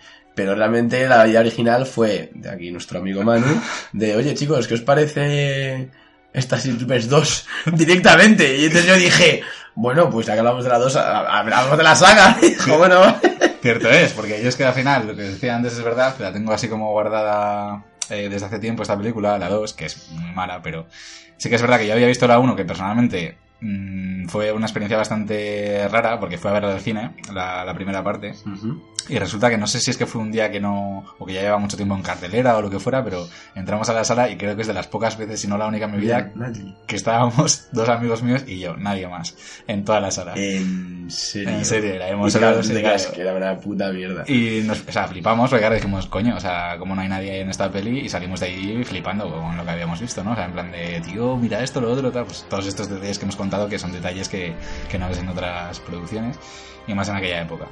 Y resulta que con muchos años después y tal, pues ya otra vez con unos colegas en un videoclub vimos la segunda parte y dijimos, hay que pillarla, o sea, evidentemente, no nos íbamos a ir de ahí sin ella. La, la cogimos, eh, fuimos a verla y resulta que, que la peli es, es dura, ¿vale? Os aviso, o sea, los 20 primeros minutos, como bien Martín ha podido comprobar, Tú, pero, eh, pero- pero- creo que ha perdido muchos espectadores solamente en esa franja. Es que escucha, eh, es que, es que esos 20 primeros minutos son de acción, o sea, es que cualquier película normal de acción te, te mantiene en tensión. Te juro que está diciendo, qué aburrimiento, tío. Es ¿Cómo puede ser que una peli de tiros, que 20 minutos de tiros sean aburridos, tronco? Pues nada, lo consiguen. Es O sea, que, digamos, está pa- mal hecha, para que os hagáis una idea, es, la película es todo el tiempo de noche, ¿vale? O sea, no hay ningún momento en el que sea de día, está rodada todo el tiempo en oscuridad. Tanto Lo cual, acaba, fuera- lo cual acaba muchísimo con la estética. O sea, bueno, de hecho, se folla la estética. Total. O sea, a ver, hay que empezar a decir, Manu, lo siento, pero hay que decir lo que, que hemos dicho antes a micrófono, a micrófono cerrado: que la segunda parte de esta película se podía llamar El chubasquero maldito. Que, que, que en ningún momento yo iba a ver ninguna semejanza con Starship Troopers. O sea, o sea, te dicen que es la 2. Y, y bueno, sí, utilizan a los malos, vale, los malos son los mismos, ¿no? Son como Sí, arácnidos que ni siquiera se ven casi, o sea que, porque luego se ven mucho más otros malos que son nuevos. O sea que entonces, en realidad, eh, la conexión entre esta segunda parte y la primera es absolutamente nula, o prácticamente nula. Sí, digamos que yo creo que compraron la franquicia y dijeron, bueno, pues vamos a aprovechar el tirón que tiene la primera película Claro, y... Pero no aprovecharon la- los, los, los trufos eh, eh, formales, ¿no? Para nada, para nada. técnicos. Que es lo que decíamos, para que os hagáis una idea, es que es eso, está rodada totalmente de noche y de hecho esos 20 primeros minutos, que son los únicos exteriores, vamos a decir, de la película, porque luego todo lo demás eh, transcurre... Están antes. Ah, bueno, claro, antes de llegar. Es verdad, es verdad, antes de llegar a la. que tienen que llegar a- qué aburrimiento. tú.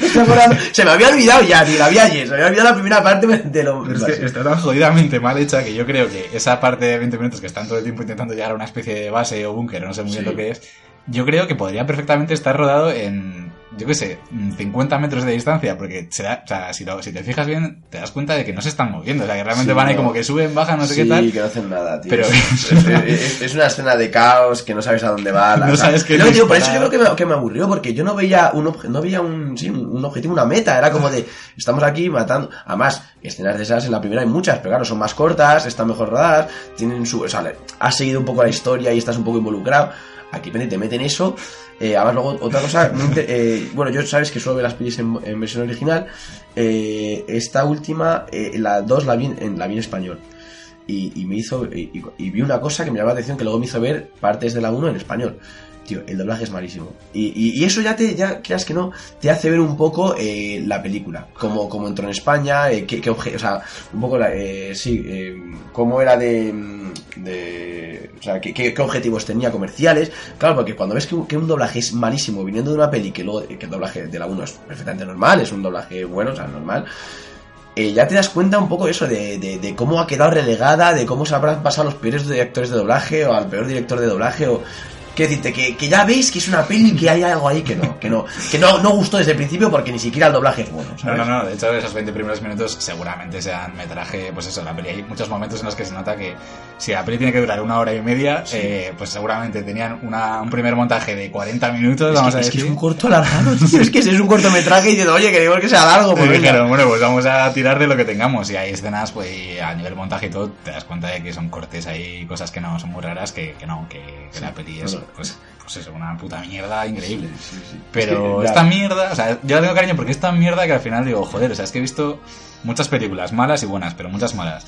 Y digo, joder, es que esta, esta mierda que si realmente te das cuenta de que si la ves con unos colegas como lo hice yo en mi caso, eh, en un ambiente así un poco distendido y tal, pues al final te acabas partiendo el No, culo. hombre, pues, a o sea, a partir no, de no, sí, ese, sí, ese sí, momento. Eso sí, si lo que es el director no quería que te rieras, ese es el problema. Bueno, no estoy yo tan seguro, pero yo creo que si llegas a la media hora de película y tal, y llegas ya con ese con esa mentalidad un poco, de Eso que a, a partir de ahí es un gag tras otro. O sea, para mí es como empiezan a aparecer cosas que dices, joder, tío, o sea, tela. Y te, y te lo conté, esto, o sea, decirte, yo, yo, pero es lo que te digo, esa segunda parte sí que me creo que sea más aposta, además tiene muchos, muchas eh, marcas de serie B, o sea, tiene mucha, joder, tío, la, la escena, tío, en la que se le cae la pierna al pibe, tío, y dice, uy, se me ha caído un zapato, Dice, no te preocupes por eso, se le ha caído la puta pierna, porque es una especie de zombie raro al que se le ha metido un bicho dentro, o sea, eh, yo lo que te digo, yo me tragué la primera mitad de la peli porque te digo que es hasta la mitad. Yo creo que es cuando. Mira, de hecho, aquí no hemos hecho estructura, pero sí que hay dos partes muy diferenciadas. Que es la primera parte que parece una guerra contra aliens normal, y la segunda parte en la que te das cuenta de que los aliens han entrado en la base y se están metiendo en los cuerpos de la gente. Exacto, que es como una especie de copia de Alien, ¿no? La Sí, Alien así. de, de, de, de la. ¿Cómo se llama esta? Había una mucho más clásica. Bueno, eh, la, la lucha. la- los, los anticuerpos, los, los cuerpos. Bueno, da igual, no me acuerdo. Hay películas de serie de antiguas, de estas que me han pasado la historia, que ahora mismo no me acuerdo igual, que también tenían esa cosa de, de te metes en el cuerpo y tal. Eh, y esa segunda parte sí que tiene, tiene más personalidad, es más interesante, es más divertida. No sé si se aposta o no. Pero es verdad que, por, o sea, sea aposta o no, te lo pasas mejor. Y es lo que te dije, yo vi la primera parte y dije, eh, voy a pasarla. Dije, no se lo voy a decir a Manu, voy, voy a poner el, el, ¿Cómo se llama este? El, bueno, el, el- puntito de la línea del tiempo, el cursor. En el final de la peli para ver el final y poder hablar de ella en el podcast, pero no me la voy a tragar. Digo, esto va a ser mi secreto, nadie lo va a saber. Ah, se lo estoy contando a todos los feligreses. Pero ya cuando puse eso en, en el tercer cuarto de peli y vi de repente a una tía cortando una cabeza con un hacha, saltando sangre y de repente una tía desnuda por ahí eh, buscando. Dije, vale, vale. me- creo que la empezado entonces ya me volvía. Al final la he visto entera, pero yo tenía pensado saltármelo porque la primera parte es infumable. Sí, es- Y ahí sí que sí que parece, ahí sí que te diría yo que parece que el director trata de contarnos, ah, joder, las cosas, las frases lapida- lapidarias que mete, los discursos trascendentales, la conversación entre la, la dupla esta famosa, el, el conflicto entre el, entre el policía, bueno, eh, el tío del ejército como muy ortodoxo, muy de manual, muy de seguir las reglas, y luego el, el otro que está, que mata a sus compañeros, pero es que sus compañeros son, son malos, entonces tiene que matarles y el tío sale. O sea, de todo eso está ahí. Y entonces esas conversaciones que se montan entre ellos, de sí, no, eh, mátame, pero siempre siguiendo el manual. Son cosas que, pero tronco, ¿de quién es esto? Sí, en plan, te veré colgado, y en plan, pero con una cuerda Ah, reglamentaria. vale, era, era eso. Joder, te vas a bien, bien. Te veo que, veo que se te queda. Yo dije, madre mía. Pero son chorradas, o sea, realmente son diálogos súper absurdos y no tienen, no tienen nada, pero o sea, son tan sumamente artificiales y Que- tan... sí, que al final, pues, al final que yo por lo menos me parecía el culo, o sea, cuando No, lo no, escuchaba sí, no lo y, dudes, y luego pues lo que tú dices, siguen un poco con la línea también de que de repente hay un desnudo así porque sí, de repente, ¿no? O sea, la tía, la tía protagonista que es como una telepata se despierta con las tetas de otra casi en la cara y dice, ¿qué pasa aquí tal? Y entra otro y dice, ¿me puedo apuntar a la fiesta? Y dices, pero esto no iba de bichos y de mucha gente. Es como, no sé, o sea, es una peli pues que no os puedo recomendar porque o sea, no os podemos recomendar directamente porque tiene un nivel Hombre, estamos re- pero- o sea, después de todo esto, eh, evidentemente podéis verla y decir que lo hemos, dicho nosotros porque, eh, o sea, t- todo esto nos respalda, todo lo que estamos diciendo de la peli. Sí. No decimos que es una buena peli, pero, pero bueno, eh, sí es verdad que yo lo que te digo, tengo que admitirte que, que no la disfruté hasta, o sea, es disfrutable la segunda parte. Que aún siendo mala es disfrutable, porque muchas veces lo que decimos que al final la línea entre lo que está hecho a posta, lo que está hecho, lo, peli de culto, de mierda, olvidable y tal, es que depende mucho. Además, también te- esta peli, por cierto, no es de Paul Verhoeven, es de un director que no ha hecho más que cortos y esta peli. Sí, sí, se nota, Yo evidentemente. creo, y ahí creo que otro, No tiene nada que ver con la primera. Claro, no, pero lo que, decirte, lo que quiero decirte es que esta peli evidentemente se vio porque es Starship Troopers, o sea, porque jugaba con esa baza de, de la primera, yo creo, y pero que pero que, que es una película eso que, que si no tuviera nada que ver es el, el director es el que es la película fuera independiente y tal o sea no tuviera ninguna Sí, que no conexión con sido otra ni comercializada. no, o sea, no, y la veríamos y nos llegaríamos a la segunda parte de la peli. No, no, no. Yo creo que o sea, la segunda parte que decir, la segunda mitad de esa segunda sí, sí. película de Starship Troopers, ¿no? Entonces, no es lo que te digo, que hay muchas veces que, que tendemos a, a, a, digamos, a legitimar algo porque lo ha hecho alguien en, co- en concreto. Entonces, en este caso no, no se puede dar el caso, pero sí que la- se la puede legitimar más porque es la segunda parte de Starship Troopers. Sí, sí, 100%. Pero bueno, que para que os, os hagáis una idea, es que da la sensación realmente de que la película está rodada pues en, en un garaje. O sea, es que es en plan. Es que es verdad, o sea, es que es todo el rato oscuro, se nota que son siempre las mismas localizaciones que tal, y es que se nota un montón. O sea, es que es en plan, no tiene nada. O sea, producción cero, o sea, tiene. No tiene nada. O sea, Los- eso estoy de acuerdo. Yo estaba viendo la peli diciendo, bueno, pues ahora saldrán, ahora cambiarán. Porque la primera película, tío, tiene todo un puto universo. Además, un universo que ya no te hablo de solamente de que lo veas, sino que, que, que se ve que está, o sea, que tiene, es una película que tiene su Biblia, que a la hora de escribir un guion tiene su tiene sus Biblia, sus, decorados, sus decorados, tiene un poco eh, esa, ese, ese universo creado en la mente del, del director en cuestión, del, del guionista, está trabajado, eh, están los antecedentes de los personajes, todo eso se ve, que tú y yo que hemos escrito guiones, Manu, y lo sabes, que tiene un, todo un trabajo detrás de los guiones. La otra, tío, la otra no es nada, o sea, la otra no es nada, o sea, es que... Es como de que han es con que no, no hablan ni de personajes de la otra película, o sea, no te hablan de nada, tío, los personajes, eh, te da igual lo que te, o sea, lo que te cuentan, de hecho, los antecedentes tampoco te hablan de ellos, porque sí, hay uno que aparece encerrado que dice que ha matado a otro, pero no te dice, no te llegan a decir ni por No, no, qué. es el protagonista, o sea, que No, además es- La pelea al final es tan jodidamente absurda que, bueno, cuando llegas ya, si consigues llegar al final y tal, eh, hay una escena así como de. ya ves, súper absurda. de ese- el protagonista se medio suicida, aunque no se ve muy bien cómo muere. O sea, yo creo que dijeron, no le vamos a poner en pantalla cómo muere, por, si, por esto triunfa y le podemos Y salvar. Pero bueno, tiene como una conversación con el malo final, vamos a decir, de los bichos que le, le hace un discurso ahí como vais a morir todos, hijos de puta, no sé qué, como somos más inteligentes que vosotros y tal. Y bueno, al final se lo consigue encargar, ¿no? Y tal. Y, y el caso es que tiene la oportunidad de salvarse y el, el protagonista, como es un héroe, dice que, que no, que no que se quiere salvar porque los asesinos eh, no... ¿Cómo es? Los asesinos no... No me acuerdo cómo era, dijiste, lo has dicho antes. Sí, tío. no sé, bueno, una, una estupidez. Y al final, Pues entrega, no, no sé. Sí, algo así, lo- no confiesan o algo así. El caso- Vamos, que se va la otra en un avión en el que cabe mucha gente y el otro está ahí, o sea, puede subirse, pero, Pero, dice, eh, no, sálvate tú y cuenta lo que has visto aquí. Y bueno, al final, después del detalle que a mí también me parece muy.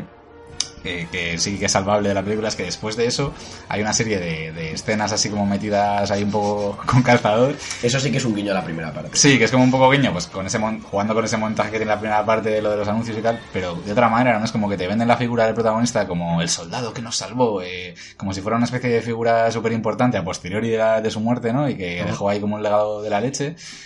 Y yo creo que eso sí que es una parte de la peli que ahí se, sí que mete una crítica también, ¿sabes? En plan, al menos tal y como yo lo veo, Sí. porque, o sea, yo decía, esto es, es de coña, pero no es tan de coña como parece, sino que es como, o sea, acabáis de ver una mierda de peli que flipas y, y tan mierda como lo que te estoy diciendo al final, o sea, te estoy vendiendo que este tío es un héroe y yo me lo Qué tomo- bueno es Manu salvando a los directores que hacen mierda por ahí. No, esto está hecho a posta que- para luego. Que no le dé ningún valor, ser, no le dé ningún valor, porque no lo tiene, pero sí que es verdad que eso ya es tan sumamente mm, tonto, ¿sabes? O sea, es como tan que no va, no viene a cuento ni, ni aporta nada a la película, lo único que va a aportar es decirte, pues mira, o sea, es que eh, hacemos mierdas así porque tenemos esta mierda de sociedad, ¿no? O sea, es un poco, yo lo leo así.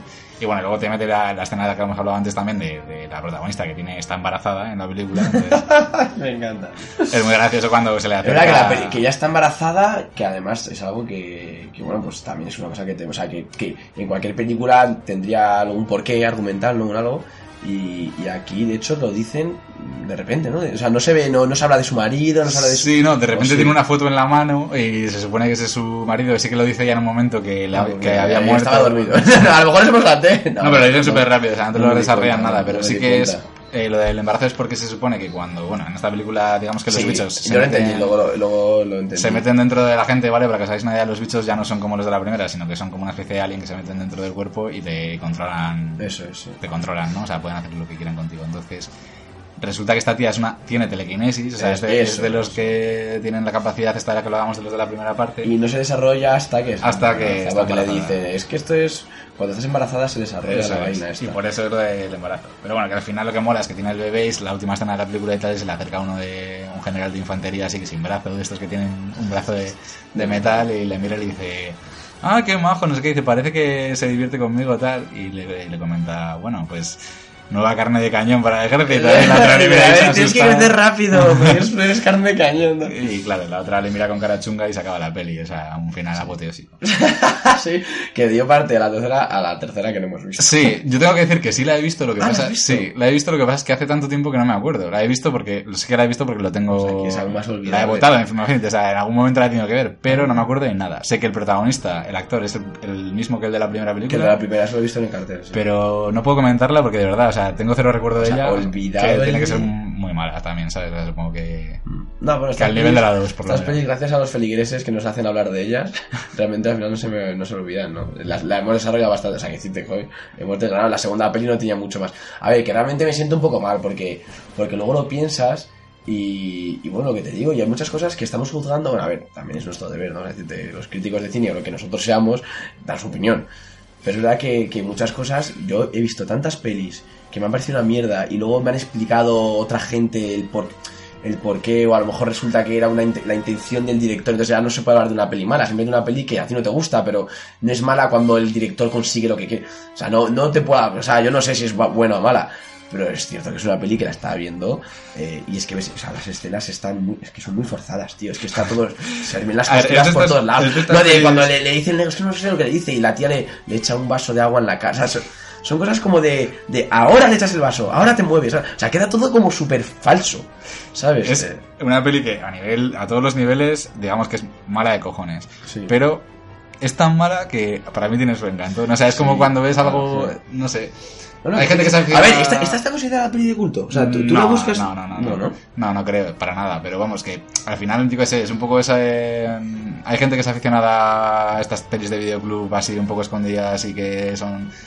Y yo en alguna época de mi vida lo he hecho, ¿no? Con, con mis primos que nos encantaba pillar pelis, que las- la que peor pinta tenía era la que pillábamos. Entonces, pues eso es lo que tenía valor para nosotros. Cuanto más cutre, mejor. Pues esta, si estás buscando algo así, te va a gustar. porque es que realmente. sí, pero es verdad que es verdad que eh, mira, aquí Verhoeven podría haber hecho esta peli, pero solamente con los detalles que te metería él. O sea, serías más consciente de Hombre, que, de que está otro rollo, No, quiero decirte, pero le das esta misma peli y en vez de él le daría una factura mucho más, por lo que más de cartón piedra fa- falso, o sea, más de meter cosas. eh, es que aquí, por ejemplo, eh, tío, no, no, no hay esa cosa cutre de las del serie B, ¿no? O sea, lo cutre son los diálogos, son los Es todo, tío. bueno, es que ahora lo pienso y a lo mejor estás de acuerdo porque, tío, una tía que cuando le empieza a flirtear la rubia con el general, le dice, quiero acción. Le dice, vale, 100 flexiones. Le dice, no, pues, pues 200 flexiones. Y dice, voy a hacer sí, flexiones. o sea, son, son escenas muy, muy absurdas, es lo que se dice. O sea, que, Claro, entonces no sé hasta qué punto es, pero bueno, sí que, que al final, bueno, la hemos visto y mira, ya está. O sea, Sí. decirte, no, que, que la segunda parte es disfrutable, es lo que te digo. Y, y hay, hay escenas muy gores que molan, o sea, decirte, pues lo que te digo, el tío ese que empieza, cuando le abre la cabeza, o sea, empieza a descomponerse. Que justo antes el que se convierte en una especie de zombie, que es el único que, que sufre la transformación casi Sí, completa, ¿no? es verdad, porque y mola mucho porque se asoma como si fuese un muñeco, ¿no? Un poco macario ahí, eh, le lleva en brazos su compañero. Ya sin piernas, porque ha ido perdiendo las piernas por el camino. Claro, y, y la abre, abre la puerta con él así en brazos y, y les mira así a los Como dos si fuera una mochila y dice, hola. y dice, hola chicos. Y dices, joder. Pues ese tipo de detalles. Que se le han caído los dedos antes y se los ha recogido con la otra mano. Sí, pues cosas así, ¿no? O sea, que, que no vais a ver en una peli normal, desde luego. o sea, son no. cosas que, que tienes que buscar un No poco. no, pero te juro, ¿eh? pero es que todo esto es lo que pasa, tío. Luego de repente pasan los años y resulta que sale un crítico, como en su momento hizo Truffaut con las pelis de Hitchcock, y dice, oye, que este tío es un genio. Y le encumbra. Y claro, y de repente, tío, te lo explican y dices, ah, pues sí. Pues este tío, o sea, con un cuartucho y una linterna hizo esta película. ¿sabes? Y así fue, así fue. Ay, Dios mío. Y nada. vamos a decir unas curiosidades. Oye, había una, de- había una sección más que hacíamos nosotros que era inventada, tío, que hicimos el último día, ¿te Ah, acuerdas? es verdad, que no ¿Cuál había era? una sección. Pues, ¿Cuál era, tío? Es que, Era tío, imaginarnos la, la segunda parte. ¿sabes? En este Ah. sentido, ya no tiene mucho sentido con Vale, verdad. Hay segunda parte, por cierto, vamos a hacer antes de las curiosidades un repaso rápido a más cosillas, porque la gente que le guste el universo lo echará en falta que no las comentemos. Rápidamente, decir que esta peli está basada en una novela, eh, una novela bastante antigua, ¿vale? De 1959, si no recuerdo mal, y escrita por Robert A. Heinlein o algo así, ¿vale? O Heinlein. Y bueno, la, no- la novela eh, debe ser bastante dificililla de leer o dura. No voy a decir mala porque no me la he leído no lo puedo saber. Pero para que os hagáis una idea, Paul Verhoeven cuando estaba rodando la película intentó leerse la novela y no consiguió terminarla. Y resulta que le dijo a su guionista, mira tío, léetela tú y me pasas un resumen. Así que esa es una de las ¡Qué cosas! Sí, esa es una novela, pero que lo sepáis. Y a partir de ahí, en los años 80 creo, eh, se hizo una película de animación japonesa basada en esta novela, que es la original, ¿vale? Starship Troopers. Y esto que hemos analizado, la primera película de Verhoeven, está basada en, poco en las dos cosas, ¿vale? En la novela y en, la, en esa película de, de animación. Se han hecho de por medio un par de series también de animación, eh, como hemos hablado ya de la primera, la segunda y la tercera parte. Y hay también alguna cosilla más, ¿vale? Hay una película de animación nueva de eh, 2017, del año pasado, Pensé que la has visto. que yo la he visto y a ver, es una película, es lo que suele pasar con las pelis de animación japonesa, ¿vale? O sea, la animación está bastante chula, eh, de hecho a nivel técnico pues hay cosillas muy, muy vistosas porque da mucho juego el tema de los bichos y la guerra, pero el guion es horrible. Entonces, al final, pues si te merece la pena porque te gusta el universo Starship Troopers y. Claro, pero lo bueno, ves, lo ves lo por- que es la trama. Exacto, la trama y el guion de la película es muy, muy pobre, pero hay cosillas muy, muy chulas si os gusta el universo. Y, y ya está, creo que es más o menos lo que, lo que hay. Seguramente haya muchas más cosas, ¿vale? Cómics y videojuegos. Videojuegos sé que hay alguno. Eh, bueno, pues es una franquicia bastante más grande de lo que parece, ¿no? O sea, es un poco por comentarlo porque seguro que habría gente que echaría... No, no, es lo que te digo, que al final no, o sea, al final Starship Troopers se ha convertido, o sea, bueno, peli de culto, eh, sí, o sea, tiene mucho, además, mucho, mucho contenido de, de cultura pop, o sea, pues un poco, sí, juega con, con- a ver, es, es pos- posmodernismo, o sea, es coger los, los, las herramientas que se han usado siempre, darles una vuelta más, ¿sabes? Sí. Coger los clichés y darles una nueva lectura, entonces bueno. Sí, y bueno, y una escena que me gustaría comentar, que se me ha olvidado, es una escena muy buena que, que sale en la primera parte en la que un, eh, uno de los eh, soldados con los que se unen en la segunda parte de las batallas y tal, que es un tío así de... O sea, es un negro que de repente Sí, al, primer, un- al primer bicho que se cargan cuando llegan allí, el tío se le va la pinza y empieza a disparar. Sí, eh, eh, cuando el bicho ya está muerto y es como que está unos 15 segundos ahí disparando con el bicho muerto y como que no oye lo que tiene alrededor y empieza a saltar sangre en su cara y La sangre verde, además. sangre verde y bueno es como un momento de locura muy muy chulo ¿no? que es esa exageración con la que juega el joven también y,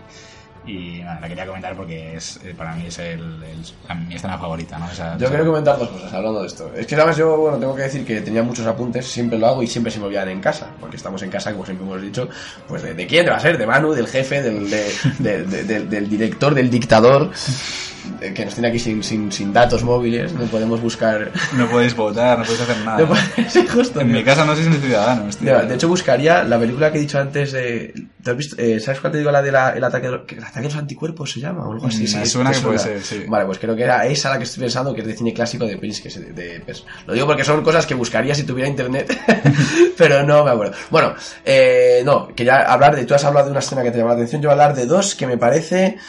Que no sé si son... Si son... Sí, ¿no? Creo que. Míralo. De- ah, no. ¿Qué, búsquedas tienes aquí? Bueno, y mientras voy hablando. Hay dos escenas que creo que luego se han rescatado... eh, No, perdón, perdón, perdón, perdón. Ah, no. Hay una escena. No, no, perdón, sí, las dos creo que, eh, que se han rescatado más adelante como guiño a la película. Bueno, hay una de ellas que me parece que está muy cogida con pinzas. Pero el beso, el primer beso que se da eh, Rico con las- la, la segunda novia que tiene, con su amiga, con la de los rizos. es con eh, ella es se está quitando la camiseta y tiene la, la camiseta le está tapando la segunda la, la parte de arriba de la cara. Entonces Sí. está dando un beso a solamente a los labios. Eso a qué película nos recuerda Manu a Spiderman Ah, ahí está el primer beso de la primera peli de Spider-Man de Sam Raimi vale bueno o sea no sé si bueno la vi y dije mira lo voy a poner Bueno, como dato En todo caso, yo creo que sea al revés, porque Spider-Man creo que es más nueva que No, esta película. Por ¿eh? eso, por eso digo que, se- que se han. No, que luego se han rescatado. o sea, Ah, vale, vale. Que hay gente- en- Sí, que está. Bueno, no te digo que estén basadas, pero bueno, yo busco analogías que dan la casualidad de que estas dos que he encontrado son de películas después. Entonces, a lo mejor. Luego, pero luego hay otra que sí que me parece que puede ser más, más hecha adrede, porque está la otra, pero un poco de coña. Eh, ¿Te has visto Guerra Mundial Z? Es una peli muy mala, muy mala. Sí, de Brad Pitt, sí. con, zombies, ¿vale? Pues hay una escena en la que están ellos intentando subir las, las, las murallas, donde, o sea, Sí. están los zombies a un lado y en el otro los, las personas, los humanos. Están intentando escalar las murallas y van matando, van matándolos a todos. No, matándolos no, pero bueno, en cualquier caso, que se, se va creando una especie como de, de castellers de, de, de, de- de zombies, que van sí. subiendo encima y al final acaban llegando. Y la, hay una, la escena de la primera película en la que están en esa especie como de fortaleza, en un nido que está lleno, o sea, pero lleno de, de esto. Me, me recordó muchísimo, es lo mismo. O sea, van matándoles desde arriba y entonces los que vienen se suben en los cadáveres. Entonces Sí. van poco a poco creando una especie de castellers de arácnidos raros, asquerosos que van subiendo. Y esa sí que me parece que puede ser más. Porque al ser una película así post-apocalíptica también, un poquito del futuro. Eh, podría ser una especie de, de guiño. El beso de Spider-Man, bueno. Sí. Es que hoy en día ya cualquier beso que sea con un po- una pa- parte de la cara tapada, voy a ver, voy a verlo como el beso. Tú, es que al final es lo más emblemático de la peli de Spider-Man. Después de las 8000 que han salido de Spider-Man, lo más emblemático de la primera de nuestra, de Sam Raimi, de, de nuestra generación de Spider-Man. El beso con Sí, eso bajo, Dunst. bajo la lluvia sí. y da la vuelta, tú. La verdad es que sí, que además Bueno. que para los fans de Kristen Dunst como yo, pues es un regalo. o sea. Bueno, eh, Eh, pues nada, eso te quiero decir eso como como tú has hablado de la otra. Sí, está bien, está bien, porque esas escenas la verdad es que, que sí, que son detalles. Es que al final lo que hablábamos al principio, que los detalles es lo que, Lo que hace, sí. enriquecen esta, esta, esta saga. Y ya por, por decir más curiosidades... No, eh, no hemos encontrado la peli, eh, no. definitivamente. Vale, da igual. Eso, que hay muchas pelis antiguas, o bueno, ya a lo largo de la historia del cine, en las que personajitos se meten en cabezas de Sí. seres humanos y los, y los controlan. Exacto, o sea, que les poseen y, y, bueno, al final el, el juego de estas películas es ese de que no sabes muy bien si eh, alguien, alguien que está infectado o alguien que no, o los que no están infectados no saben quién. Sí, sí, ese, ese Ese juego, ese juego un suspense, poco ¿no? también que juega al Sherlock Holmes, ¿no? Sí. De este es bueno, este es malo, me puedo fiar de él, Hay un montón, ¿no? O sea, hemos dicho Alien, hemos dicho Star, Starship, oh, Starship Troopers 2 y ya hay muchas más. Y eh, bueno, ya como curiosidad, eh, también para acabar con esta saga de Starship Troopers, vamos a, a hablar un poco de las, de las curiosidades que, que se nos han quedado en el Sí, tintero. sí, dirás, dirás. Que una de ellas es que la chica, o sea, para que os hagáis una idea, que no tiene nada que ver la 1 con la 2, es que una de las actrices que aparecen en la 1 también aparece en la 2. Pero, hace- No, no, bueno, sí, sí, sí. pero aparece en, papel- en un papel diferente. Eso, haciendo algo completamente distinto. Bueno, podía, no, no puede ser lo mismo porque la otra es, es de la naval. Sí, sí, de, no. o sea, es de la la, flota. la- una que es un papel muy secundario, que es la comandante, digamos, de la nave en la que está Carmen en la, en la primera parte, eh, que muere, por cierto, aplastada por una puerta y tal. Pues esa actriz, eh, Que muere, ¿verdad, eh, esa actriz es la que hace el papel también de, de una de las de los soldados que está en la 2. Eh, Que es la que- infantería, que está Sí, viva. que es la como que la más ruda, la que al final se acaba pegando un tiro en la cabeza cuando sabe que tiene un bicho, un bicho que dentro. no tiene nada que ver. Como tío. curiosidad, ¿no? O sea, en plan de, bueno, nos la suda, pillamos a la misma actriz y le ponemos otro papel. es otro detalle más. Es que es un detalle muy hardcore para otra una vez más demostrar las intenciones de esa peli. O sea, Sí, esa sí. peli era, vamos a sacar dinero con este título y ya. Y ya, o sea... Y, y- y- y que la doblen fatal en España si hace falta, me la suda. Y bueno, luego otra curiosidad, pues que el papel principal que ya hemos dicho que es Casper Van Diem lo rechazó Mal Wolver en su día y yo creo que hizo ¿El de la 2? No, el de la 1, El de la 1, sí. Y eh, creo que el Mark Wolver en este caso pues es un actor que a mí tampoco me flipa, pero que por lo menos ahí estuvo hábil porque seguramente no habría sido un buen precedente. Viendo lo que ha hecho Casper Van Diem después, quiero Sí, decir. pero Wolver luego hizo la mierda de Tim Burton de de los Simios, hablando de películas de ciencia ficción. Sí, bueno, a ver, que no es una mierda. A ver, Pero Tim vamos a- Burton. sí, es diferente. Es otra diferente. historia. Eh, bueno, y ya creo que hay poquitas. Ah, bueno, sí, una curiosidad que, que sí que es verdad que a mí me llamó la atención, lo que hablabas tú antes de, de los trajes que se utilizan en los soldados, de, Sí. bueno, que dices, joder, ¿cómo? O sea, a mí, por ejemplo, me parecía muy cutre, o rollo, porque llevan una especie de chaleco antibalas Sí, sí. eh, y un casco que parece de plástico? Sí, sí, justo. Eh, es lo que te digo. Cuando lo que van a hacer es luchar contra bichos que lo que les atacan es con una especie de. O sea, con sus, con sus patas y tal, que son como cuchillas, ¿sabes? Que es en plan. ¿Para qué coño llevas un chaleco antibalas si nadie te va a disparar? Eso es lo primero. Hombre, pero. es- Y, se- y segundo, coño, que estamos hablando de que tenéis una tecnología de la leche y tal, Sí, sí, y sí. vais como los más pringados. Pero eso es lo que, eso es lo que Claro, te digo, claro. que, que, crea for- Pues- que forma parte de, de esa personalidad a ese, Wolver. a ese respecto, la curiosidad De- es que joder. en el libro original, sí que en el libro de 1959, el que es de Roberta Heinlein, pues hablan de trajes especiales que les dan como super fuerza a los seres humanos y entre otras cosas. Pero aquí, eh, aquí no. Aquí no, pero esa, o sea, esa parte del libro se la han saltado evidentemente y han hecho lo que han querido. Pero en la peli de animación que os comentaba, que es la que se supone que continúa la historia de la Ahí sí, primera película de sí ahí sí que tienen trajes guays y mola bastante porque tienen como, como una especie de jetpacks con los que pueden saltar mogollón y casi volar, tienen como una movida que se ponen en las piernas también que van como patinando y tal, y incluso unos lanzamisiles que se pueden dar la vuelta mientras ellos huyen para ir disparando misiles hacia atrás, guapo. Hay cosas, hay detalles que molan. Pues es lo que te digo, aquí es- esa especie de, de medio estética. eh, bueno, he mencionado antes eh, Blade Runner porque juega mucho con eso, ¿no? Es un futuro que ves cosas súper arcaicas que dices, ¿por qué en el futuro es.? Pues no, es, es con lo que juega el joven. Creo yo, yo qué sé, ¿sabes? Que, Sí. que hay cosas, o sea, que hay cosas cutres, o sea, que hay cosas, pues eso, que Sí. juegan con. A, a disparar a monigotes de, de cartón piedra, ¿sabes? Es otra vez ese contraste, ¿no? Esa mezcla de, de, pues de que te descoloca ahí, que te, te hace pensar de Por cierto, esa escena en la que en la que muere eh, su compañero por su culpa, ¿no te parece también que está tratada de una manera muy de coña? O sea, decirte, Totalmente. el pibe le vuela en la cabeza, además no sé si luego un suel- un él suelta un... Ah, no, dice, un médico. Pero es esa especie como de traveling, mirando, ¿sabes? De- desde arriba hacia el cielo, mirando Sí. a cámara, él de, ¿por qué? No, es como lo mismo. Y luego el tío, o sea, está como... O sea, la gente está no, bueno, no sé, no, me pareció como que pasa un poco como por encima, que, que que- dicen, bueno, creo que podemos salvarle tal a este tío, acaban de matar a un pibe y el, el tío estaba súper no, no llora, no le importa, no sé. Es todo así, es como todo súper Sí, sí, superficial, ¿no? sí, es como no, no les importa nada. Luego también, pues lo de los latigazos también es como otra escena de ese tipo, ¿no? Que dices, de verdad, que le- le dan que la has visto en mil películas y tal, y que en esta igual está metida con calzador, pero. Pero mola, no sé, es como que te mete en ese ambiente así que quiere dar el director en este caso. Y bueno, como, como curiosidad también, que hablábamos de, de ese régimen en el que viven, ¿no? que es así como dictatorial y, y demás, y es verdad que se, se notan los detalles de la simbología que utilizan, ¿no? de la federación, eh, a la Aristotel, no sé qué.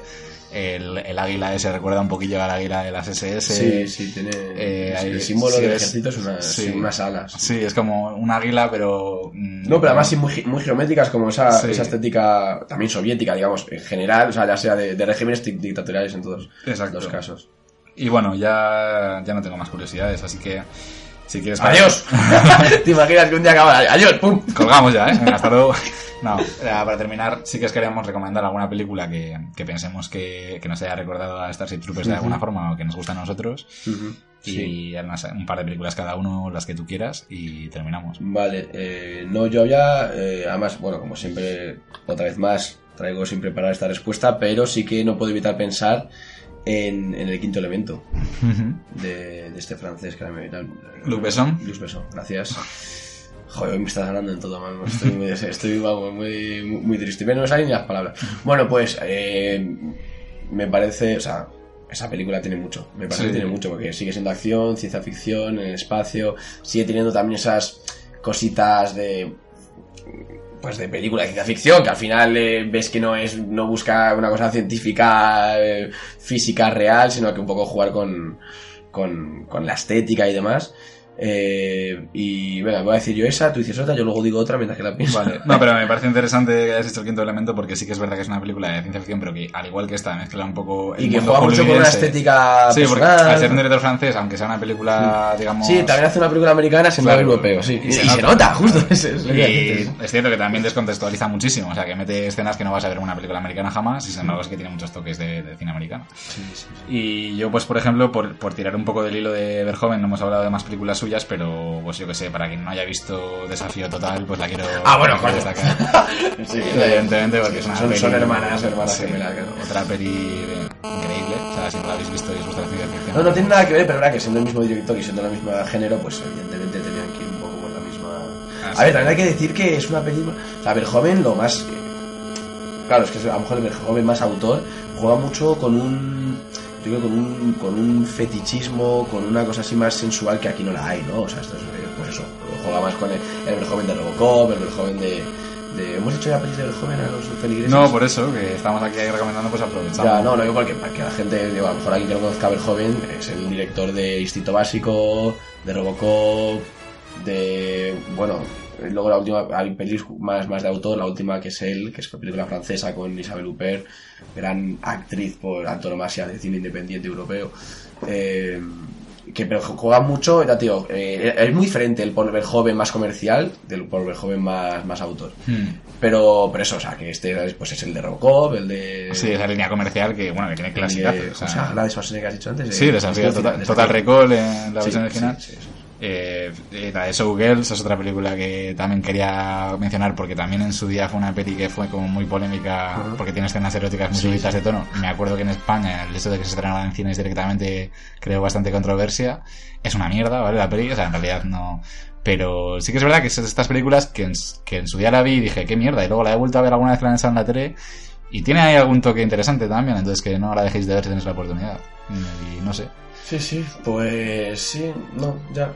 Ya ahí lo dejamos. Pero esta vez ha sido más, vamos a hablar de dos, un poquito más Un poquito más de tiempo, sí, pero bueno, ahí estamos en la hora 20, 25 Entre hora, entre la, la hora y las cuatro horas van a estar siempre nuestros programas. Una hora, cuatro horas Sí, de duración.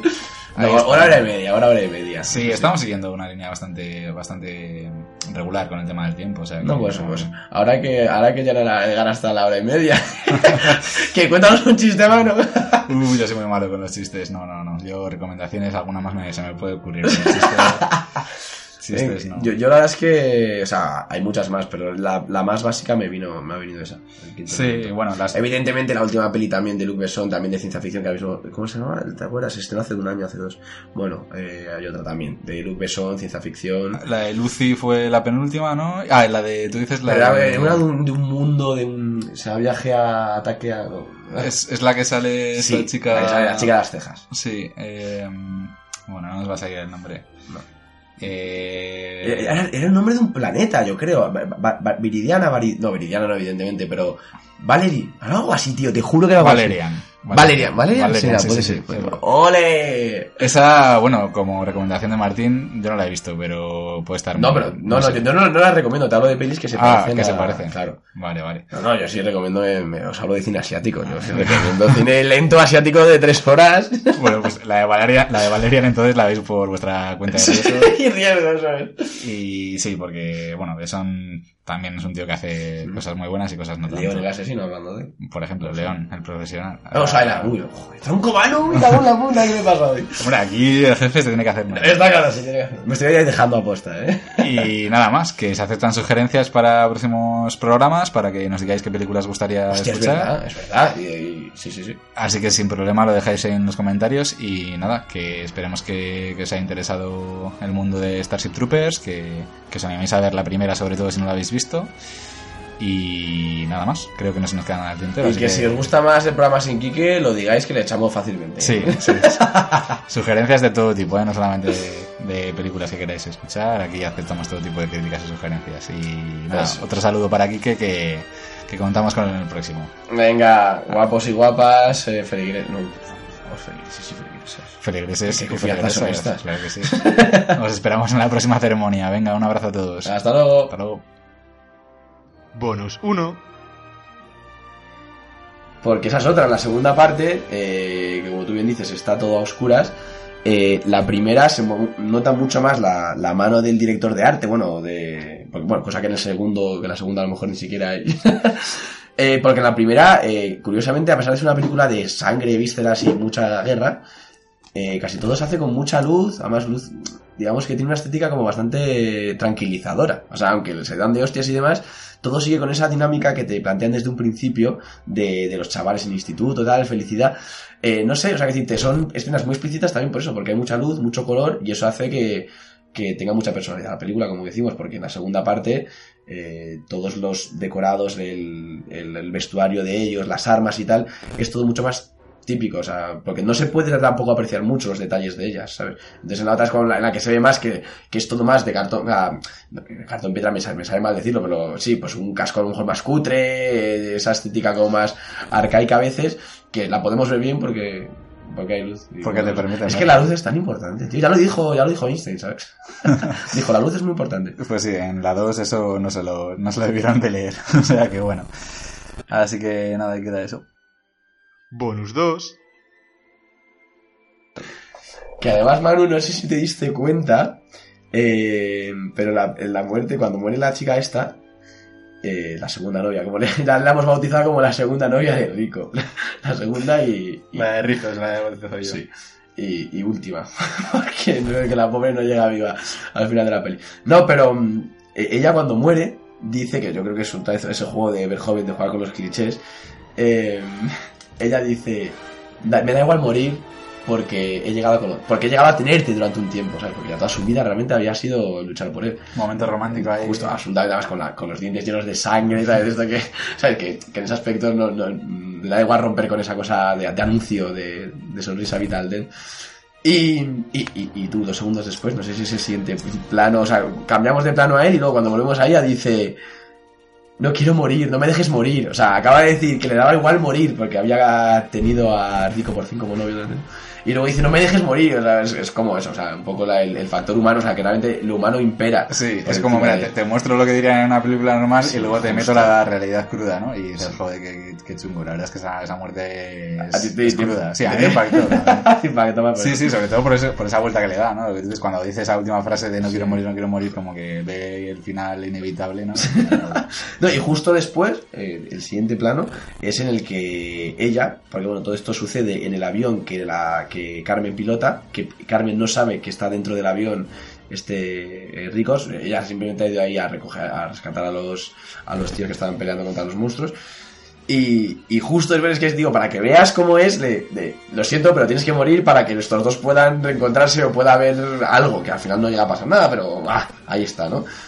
Es que justo, el plano después es el copiloto diciéndole a Carmen, oye, que, que ahí está Rico. ¿Sabes? Que, que Rico no ha muerto como ella se pensaba que había pasado en una escena anterior, que no hemos hablado de ella porque no es importante.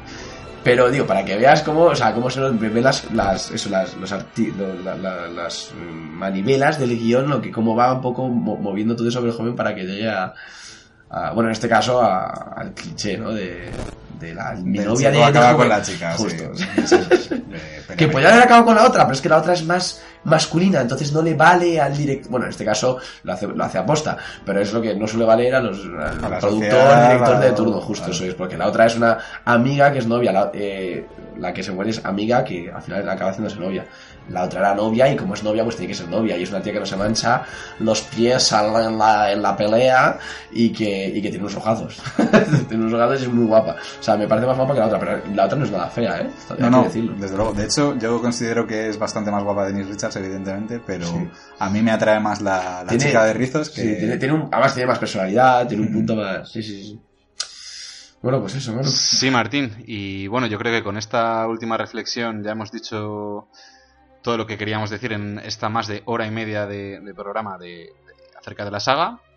Así que nada, esperemos que os haya gustado y nada, animaros a acompañarnos en el próximo Requiem. Eh, así que no nos falléis, feligreses, que volvemos muy pronto. Ah, nos vemos. Adiós.